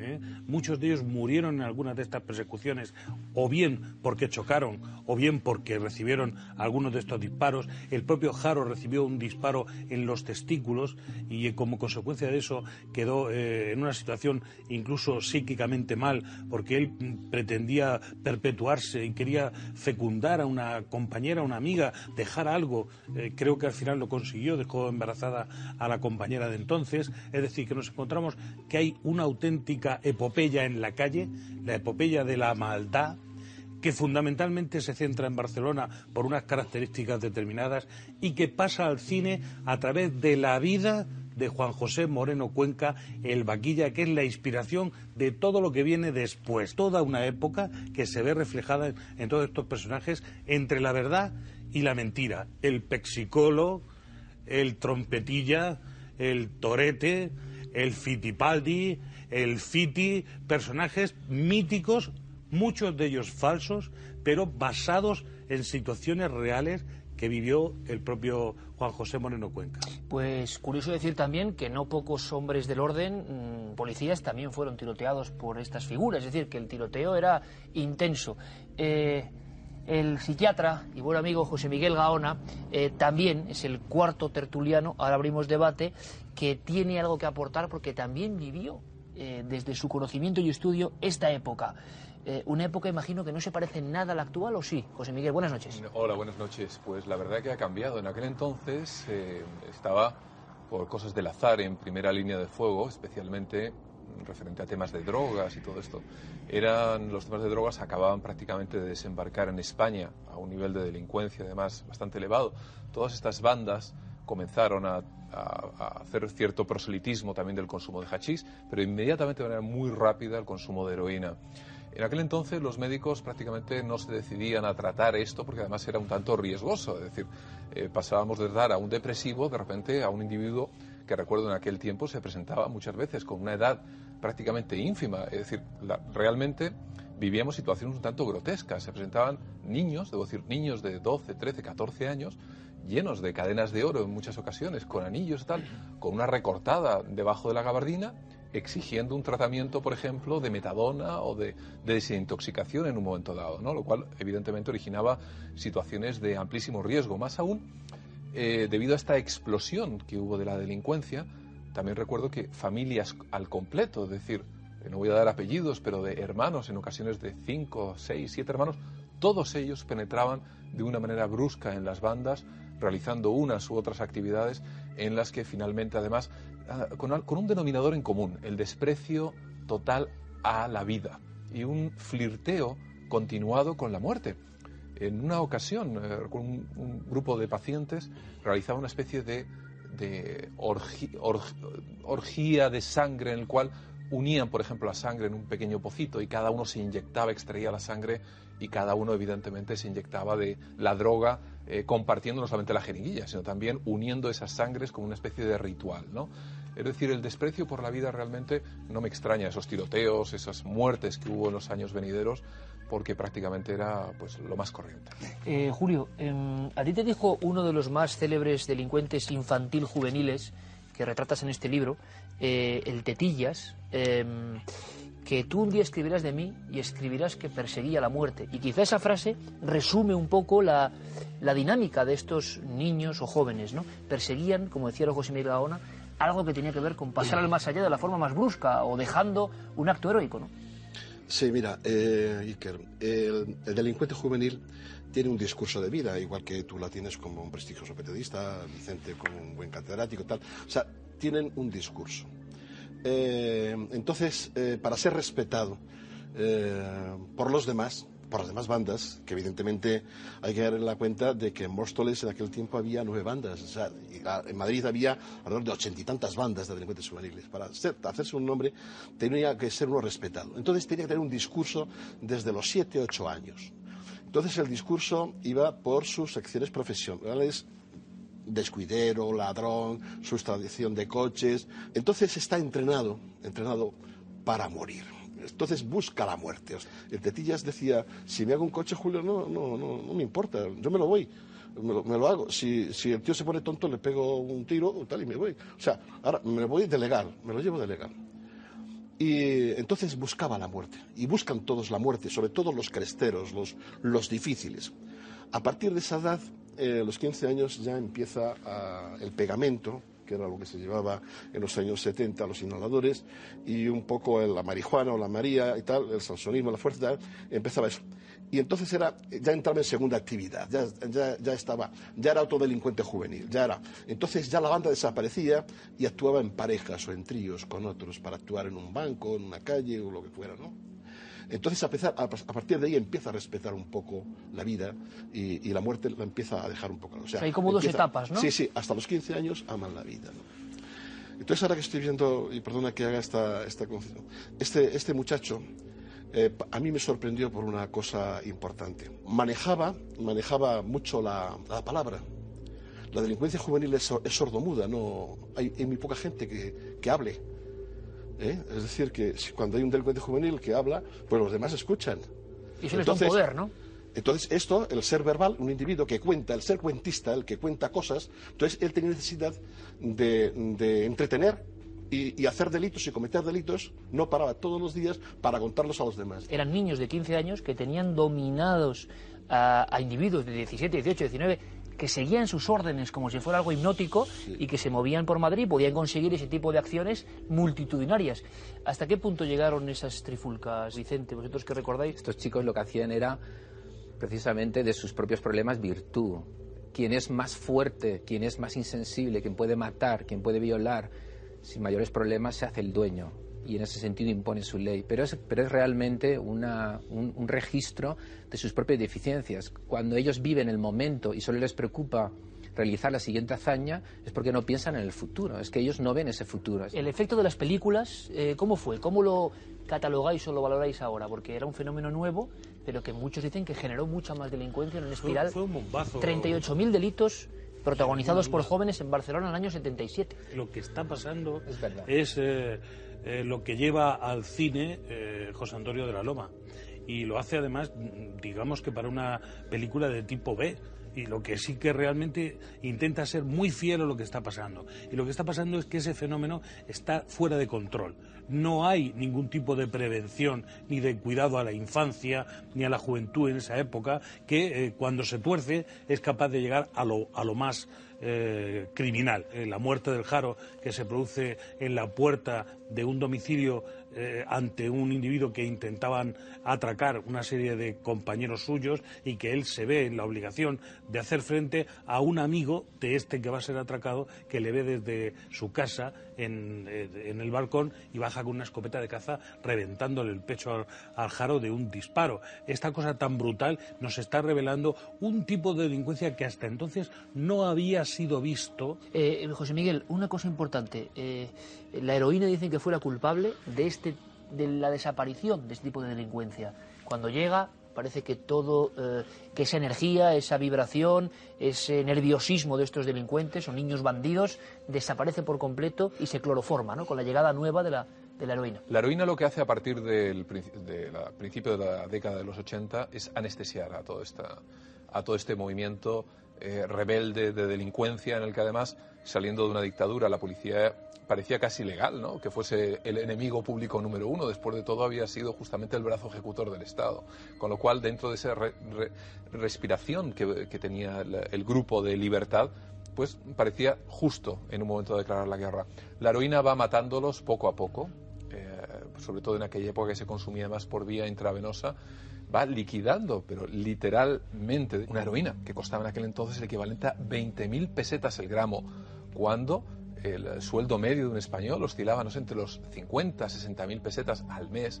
Estamos hablando que hoy en día cuesta tan solo prácticamente 20 euros. A pesar de todo, estos chicos manejaban unas cifras fabulosas de dinero. Es decir, estos chicos, justamente, tan, con esas bravuconerías, orgullosos de robar coches, de hacer trompos, de entablar tiroteos con la policía, si abandonaban esa vida, ¿qué eran? Unos chavales que no eran nadie, pero Fracasados escolares, sin, sin perspectiva absolutamente laboral, nadie, en nadie. unos barrios de tercera, con perdón, de pero en aquel entonces especialmente sí que lo eran, no eran nadie, unas familias desestructuradas. no- gracias a esto, ellos eran alguien. Y eso creo que hay que entenderlo dentro de la dinámica para poder comprender a qué viene el, el estar orgullosos, en aquel entonces, ¿no?, de esa delincuencia.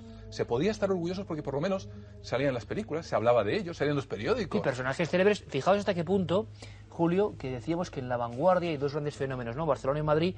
En la vanguardia la, tienen que, que editar una sección especial diaria que es la Barcelona fuera de la ley. Es decir, la sensación era, era tremenda, ¿no? Julio, tú cuando haces esa inmersión eh, personal, eh, primero es te, te permiten ¿no? estar con ellos, que eso ya eh, llama la atención. Imagino que fue un trabajo larguísimo, pero a día de hoy, ¿no? Eh, transcurridos pues más de 25 años, ¿qué es lo que más te sorprendió? ¿Te sorprendió realmente algo? ¿Te estremeció algo? Yo no sé si dentro de esas bandas que los vemos en fotos son niños, había realmente, por ejemplo, psicópatas, gente peligrosa, capaz de matar sin el menor rubor. ¿Qué, qué te sorprendió? Pues eh, yo, como hombre grande, soy muy afectivo. Entonces, eh, yo les gané a ellos por, el afecto, porque iba de buena fe, ¿no? Y entonces ellos vieron que, iba de buena fe. Sobre todo el Tetillas y el Chato, en fin, toda la gente, y consintió un poquito que yo hiciera. Yo hice cosas muy raras, muy raras. Y entonces eh, incluso sentí la muerte de ellos y sentí cosas y les ayudé y tal. Y yo incluso pensaba en que podía recuperar, o sea, aparte de investigar, podía recuperar a los menores. De hecho, recuperé a algunos en Buitrago con el cura Paco, a niños de, de 10, 11 años y luego en Guadarrama. O sea, he recuperado a muchos menores de alguna forma, pero a estos mm, he fracasado. Paco, tú escribiste Pequeños Monstruos, el largo aprendizaje a la maldad. Eh, no tiene que ver con esta época en concreto, pero habla de niños prácticamente Sí. delincuentes. Yo extiendo la pregunta de si algunos de los miembros de estas bandas que estamos recordando como algo ya desaparecido aparentemente, eran Es realmente psicópatas o eran realmente eh, personajes que podemos englobar dentro de la criminología pura y dura, o sea, de peligrosos todo, de ¿eh? verdad, no solo ladrones, ¿no? De, de Bueno, medio pelo. Bueno, ahora Paco te comentará sobre su libro, pero vamos a ver, el psicópata puro se lleva mal con los grupos, porque como muy bien hemos visto en el reportaje de Rodero. Es, Es decir, otro caso, ¿no? Bueno, pero ilustra bien lo que es la personalidad de un joven que tiene una psicopatía. Ellos van por libre, ¿no? Porque su forma de actuar conoce pocas lealtades y por consiguiente él está eh, a la que salta en lo que a él le puede beneficiar debido a su tremendo narcisismo. Si tú has de liderar y dar estructura a una banda compleja, tú tienes que tener habilidades que implican afectos y vínculos y una cierta capacidad, vamos a llamar, de sacrificio si la banda lo permite. Pero claro, dentro de las bandas tú puedes encontrar con personas con que disfrutan siendo violentos y los propios líderes saben que este no sirve para dar un palo, que el otro no sirve para un acto especialmente valiente, que este tiene que estar conduciendo, porque esas tendencias naturales afloran en un grupo. Eso forma quizá parte eh, de una época especial donde esas bandas fueron especialmente fuertes, con una gran estructura y, y con una gran capacidad de actuación. Probablemente nunca más hemos tenido ese tipo de bandas en España, eso es cierto. Julio, una cosa, tú en el libro describes incluso algún acto que es lo que puede impresionar como de venganza o juicio sumarísimo entre los propios miembros de la banda, es decir, tomar la justicia por la mano dentro de los integrantes de la banda. ¿Qué recuerdas? ¿Qué escena te, impresionó de aquel momento? Pues en la delincuencia juvenil está mal visto, o el que no apoya al jefe o lo que sea. Y entonces, o el que se vende, o el que no hace caso al, tutor o al capitalista, etcétera. Entonces esas conductas eh, al, chico que lo hacía, o a la chica en su caso, eh, lo llevaban por la tarde, tarde-noche, al atardecer, lo llevaban ahí al, al soto y lo manteaban, o sea, lo envolvían en una, en una manta, encendían las luces y entonces pues consistía en, en pasar el, el, coche bufando, ¿no? Y entonces, claro, la, tortura era, era muy fuerte, ¿no? Evidentemente, ¿no? Era una especie de aviso. Y, eh, ¿y cómo acaba todo esto? Es decir, eh, la sensación de que hay un momento radical, 82-83, en que esto desaparece absolutamente, o por lo menos de una forma tan, tan grave. Dejan de publicarse esas crónicas en los periódicos, deja de hablarse del miedo a salir de noche y de pronto parece que entramos en otra dinámica completamente distinta. policial el que acaba Hay una noticia, ¿eh? permíteme, mm, Paco, para que la gente se haga una idea, eh, con las actuaciones de la banda del Jaro en Madrid, hay una noticia que es una dotación en Madrid por la noche de 2.000 policías. Eso dice la prensa. 2.000 policías patrullando las noches de Madrid año 79. Sí, sí, sí, ya digo, o sea, hay una barrida absoluta, detenciones. Eh, bueno, se acaba con el fenómeno con muy pocas contemplaciones. Eh, la pregunta sería si la delincuencia juvenil que existe hoy, infantil, es más agresiva, más violenta, más peligrosa. Estamos viendo algunos casos recientes, ¿no? Aterradores. Pero eso podría ser eh, motivo y asunto de otro programa. Lo comentaremos y será con vuestra ayuda. Vicente Garrido, como siempre, muchísimas gracias. gracias. Paco Pérez Avellán, gracias, compañero. José Miguel Gaona, muchísimas gracias. Y Julio Dantón, gracias por traernos testimonios de un tiempo, de un tiempo en el que te sumergiste y, que seguro que a mucha gente le han, le han puesto los pelos de punta o le han fascinado. Muchas gracias, Julio. Muchas gracias. Y nosotros vamos ahora con otros contenidos. Hablaremos de este asunto en el futuro porque la gente es verdad que vuelve a estar alarmada y puede ser un tema interesantísimo. Pero ahora, ahora vean estas imágenes, por favor.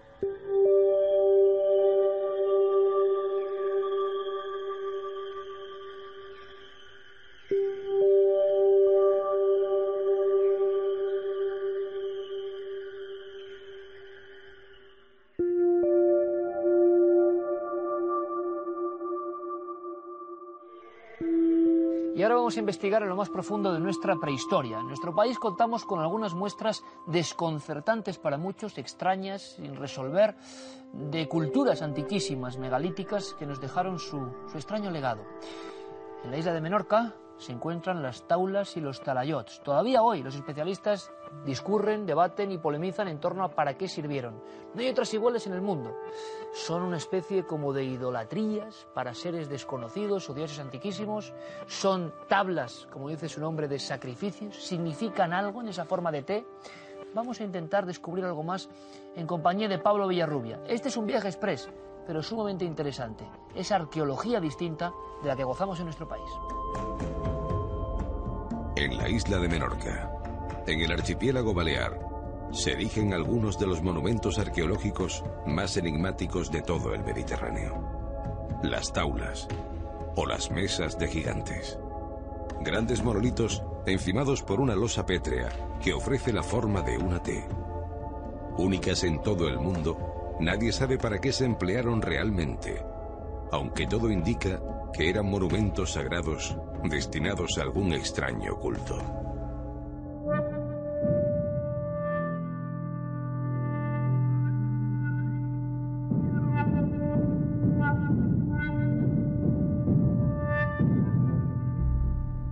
Las taulas más altas alcanzan casi 6 metros sobre el nivel del suelo y pesan varias toneladas. Se levantaron en medio de antiguos poblados en la Edad del Bronce, junto a las torres de defensa conocidas como talayots y a recintos amurallados con grandes bloques de piedra. Los arqueólogos no se ponen de acuerdo en cuanto a su antigüedad. Unos sitúan las más antiguas hacia 1200 años antes de Cristo y otros a partir de 400 años antes de Cristo.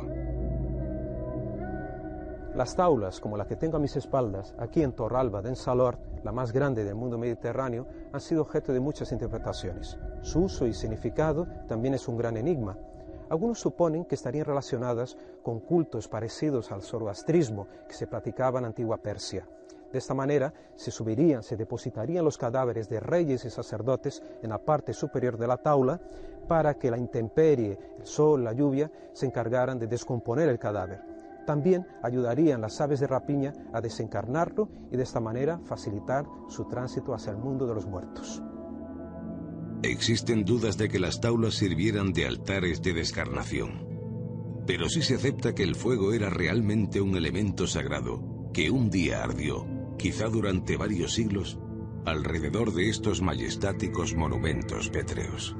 Hay toda un área en todas, en todas las taulas, situada en la parte anterior del lote, eh, ocupada por las, por las cenizas. Normalmente, tanto las documentadas hace poco como las antiguas por las descripciones, son acumulaciones de ceniza mm, muy blanca, lo que hace suponer que era un fuego de combustión lenta y que probablemente em, estuvo activo en diferentes fases, en diferentes épocas, porque en algunas hogueras de este tipo o en algunas acumulaciones de cenizas se han podido observar diferentes niveles. Lo que más impresiona al visitante, además de la imponencia de las taulas, es su majestuosa edificación. Por ello se impuso la creencia de que fueron erigidas por una raza desaparecida de gigantes, conducidos hasta Menorca por Túbal, el nieto del bíblico Noé. Están talladas, cortadas, diríamos, en la cantera, es profeso para construirse, para levantarse en el recinto. Equilibradas tan solo por su propio peso, parece que sus constructores fueron eximios matemáticos de la forma y volumen, aunque no existan pruebas de que supieran escribir o dibujar planos de construcción. Alrededor de las taulas se encuentran pozos e hipogeos, es decir, cámaras subterráneas donde eran depositados los muertos. También se encontraron restos de sacrificios de cabras y ovejas. Hoy, los arqueólogos discuten si tales recintos amurallados estuvieron algún día cubiertos o no. Algunos osaron interpretar la hierática forma de las taulas, como el desaparecido investigador Mascaró Pasarius. La T central, la, gran columna central, podía simbolizar la cabeza de un toro, sería el esquema del toro. Entonces esto ligaría muy bien con, toda la cultura del culto al toro que hay en todo el Mediterráneo en esta época y a lo largo de toda la prehistoria. De hecho, en una de las taulas se halló la figura de bronce de un toro y en otra la de un enigmático personaje con extraños instrumentos quirúrgicos. Algunos elementos son claramente de culto, por ejemplo, eh, la figurita de Innotep eh, de Torrengiomes o el toro de Torralba. También recuerdo algunos pebeteros, eh, eso es unas vasijas para quemar incienso o tal vez hierbas olorosas. ¿Cómo pudo llegar la estatuilla de Imhotep a Menorca? Los fenicios tuvieron la virtud de expandir por todo el Mediterráneo oriental en la antigüedad muchos elementos de la cultura egipcia. Uno de ellos fue el culto a Imhotep, que conservamos no solamente en algunos ejemplos en Baleares, sino en otros lugares del Mediterráneo en forma de pequeñas figuras de bronce donde aparece él con la típica pose del hombre sentado. Eh, Imhotep fue arquitecto y visir del faraón Zoser, eh, la tercera dinastía, más o menos hacia el 2500 a.C. Conservamos una pequeña inscripción donde se nos dice que era el jefe de las obras de este faraón y de ahí los egiptólogos deducen que él fue el diseñador y arquitecto de la primera pirámide. En los últimos años surgieron novedosas teorías para explicar el uso y finalidad de las taulas. Arqueólogos como Juan Antonio Belmonte, de la Universidad de La Laguna en Tenerife, y Michael Hoskins, de Inglaterra, creen que sirvieron de observatorio astronómico primitivo para determinar las fechas religiosas y de actividades agrarias. Una suerte de baliza cósmica en medio de una pequeña isla. Al igual que el recinto circular y pétreo de Stonehenge en Inglaterra, los de las taulas menorquinas podrían servir a los antiguos sacerdotes para establecer un vínculo entre los simples mortales y las fuerzas celestes regidas por los planetas. Todo formaría parte de una compleja y desconocida religión. Todas ellas tienen la misma función. Son grandes panteones, grandes tumbas en los cuales eh, se entierran de forma colectiva eh, distintas personas que forman parte de una, misma sociedad, de una misma colectividad. Eh, hombres, mujeres, niños de distintas edades, pues comparten un mismo espacio a lo largo de muchos años. Existieron cerca de 40 taulas repartidas sobre la isla de Menorca. Quizá los chamanes y sus discípulos ejercitaron su religiosidad empleando plantas alucinógenas para conectar con el dios de las taulas. O tal vez, la mesa de piedra misma era la representación de un dios, de una energía, que los humanos intentaron dominar y encauzar para su propio beneficio. El de un pueblo que desapareció en la noche de los tiempos.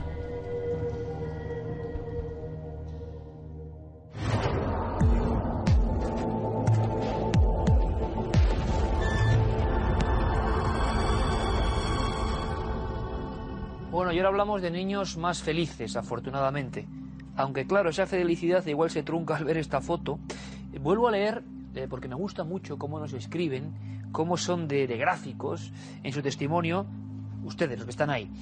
Decía Lucía Valverde, hola, esta foto fue tomada en una comunión. Nos dimos cuenta de que aparece una imagen de alguien que no estaba allí. Vamos a ver esa imagen. Terrible esta imagen, celebrando una comunión llena de niños y de repente un personaje tan terrorífico como el que vamos a ampliar ahora mismo para que se vea perfectamente. Ahí lo tenemos señalado, hemos aclarado la imagen y ahora vamos a ampliarla. Un individuo encapuchado. Un individuo encapuchado, por supuesto, no estaba invitado a la celebración. Vamos a ver si podemos situarla aquí en el centro de la Ajá. pantalla. Ahí sí, Ahí lo tenemos. Es como si llevara una túnica, ¿verdad? Y una especie de capa. En algunas de nuestras recreaciones hemos utilizado como esas capas de otras épocas. Pues, por ejemplo, las damas salían encapuchadas para taparse del frío, pero en este caso no se ve ningún rostro.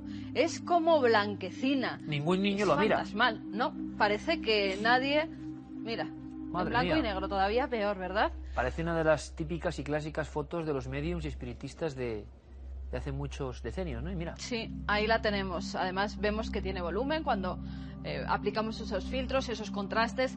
Vemos que es una figura, que es algo físico, pero no sabemos qué puede ser. y la posibilidad de que sea algunas de las personas que estaba atendiendo a los niños y que por algún tipo de luz eh, haya hecho ese efecto, es que parece una, nos parece una capucha realmente. Pero tú en una comunión atienden los camareros a los niños encapuchados y vestidos como de monstruos o fantasmas. Yo creo que no. Otra de las fotografías que dejaríamos ahí en ese cajón desastre de las fotografías que no podemos dar una explicación lógica. Bueno, pues la verdad, vuelvo a repetirlo, ¿no? Vaya imágenes que estamos recibiendo últimamente y en un programa dos sin soluciones. Yo creo que está casi cerca del récord, ¿eh? En fin, eh, hay dos vías de contacto para que nos envíen este y otro tipo de material.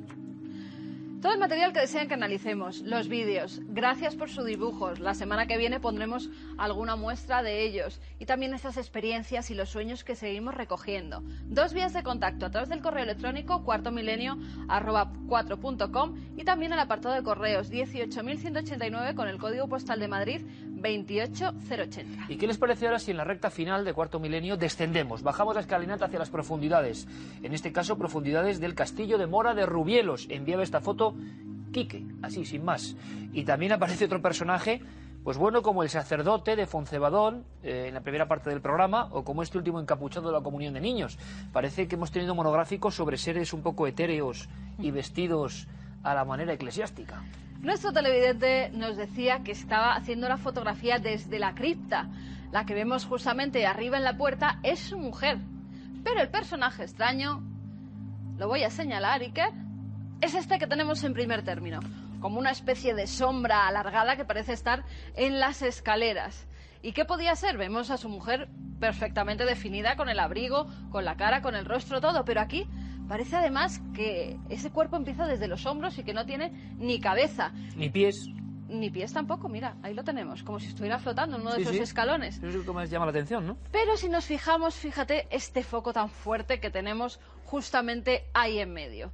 Ese foco ha hecho que verdaderamente hubiera una persona subiendo la escalera y ese foco reflejara de tal forma que ha creado solamente una sombra, una silueta, pero en este caso sí que podemos identificar perfectamente que se trata de un ser humano, de alguien que subía por las escaleras. Bueno, ya pensaba yo que íbamos a tener tres imágenes sin resolver, y eso a Guillermo León no le gusta nada, a mí me encanta, pero nos quedamos con dos, que ya es suficiente. Y ahora me gustaría despedir con una imagen también de impacto, muy diferente. Nos vamos de lo digital a un millón y medio de años, ni más ni menos. La revista Science ha publicado estas imágenes del yacimiento muy conocido en Kenia, donde había otras pisadas. En ocasiones, y esto mucha gente eh, no lo sabe, se han registrado incluso en cuevas prehistóricas las marcas, las huellas, los paseos, las danzas, los ritos, los miedos, por ejemplo, de individuos muy jóvenes delante de ciertas pinturas rituales extrañas. Es como si la prehistoria nos dejara sus cápsulas del tiempo. ¿Cómo pudo ser la vida de este individuo? Hace 1.530.000 años según los sedimentos, según la profundidad marcada de este pie. Bueno, pues hay polémica. Oficialmente, algunos hablarían de Homo ergaster, otros de Homo erectus, en fin. Podíamos hablar sobre todo de un individuo, de un animal, que empezó a desplegarse, empezó a abandonar su naturaleza propia y empezó a dominar el planeta. Son nuestros tatarabuelos. Pero, sinceramente, la polémica ha surgido porque, dentro de su contexto temporal, que se entienda bien, no se pensaba en la evolución de este pie anatómicamente muy parecido al nuestro. Es una mezcla todavía entre el mundo animal, el mundo de los simios y el nuestro, pero los investigadores ya están enzarzados, como siempre. Se pensaban que iba a parecer otra cosa. Y quizá lo descubramos en un tiempo. El dedo gordo, el puente, el arco del pie, todo demasiado humano. Quizá haya que reescribir algunas cosas de la evolución, quién sabe, un día hablaremos de eso. Pero yo pensaba más poéticamente en este individuo que seguro que muchas noches, en sus ritos de fecundidad, en sus ritos de muerte y sangre, miró a los cielos y vio siempre el ojo blanco de la luna. Este individuo de hace 1.530.000 años soñaría alguna vez que su misma especie iba a llegar a poner la misma huella sobre el polvo de la luna. Bueno, ocurrió mucho tiempo después. La fusión de ambas huellas nos habla de una especie prodigiosa, una especie que ha alcanzado metas jamás soñadas. Somos nosotros, pero nosotros, como demuestra esta marca, también estamos llenos de misterios sin resolver. Seguiremos contándolos aquí en siete días. Feliz semana.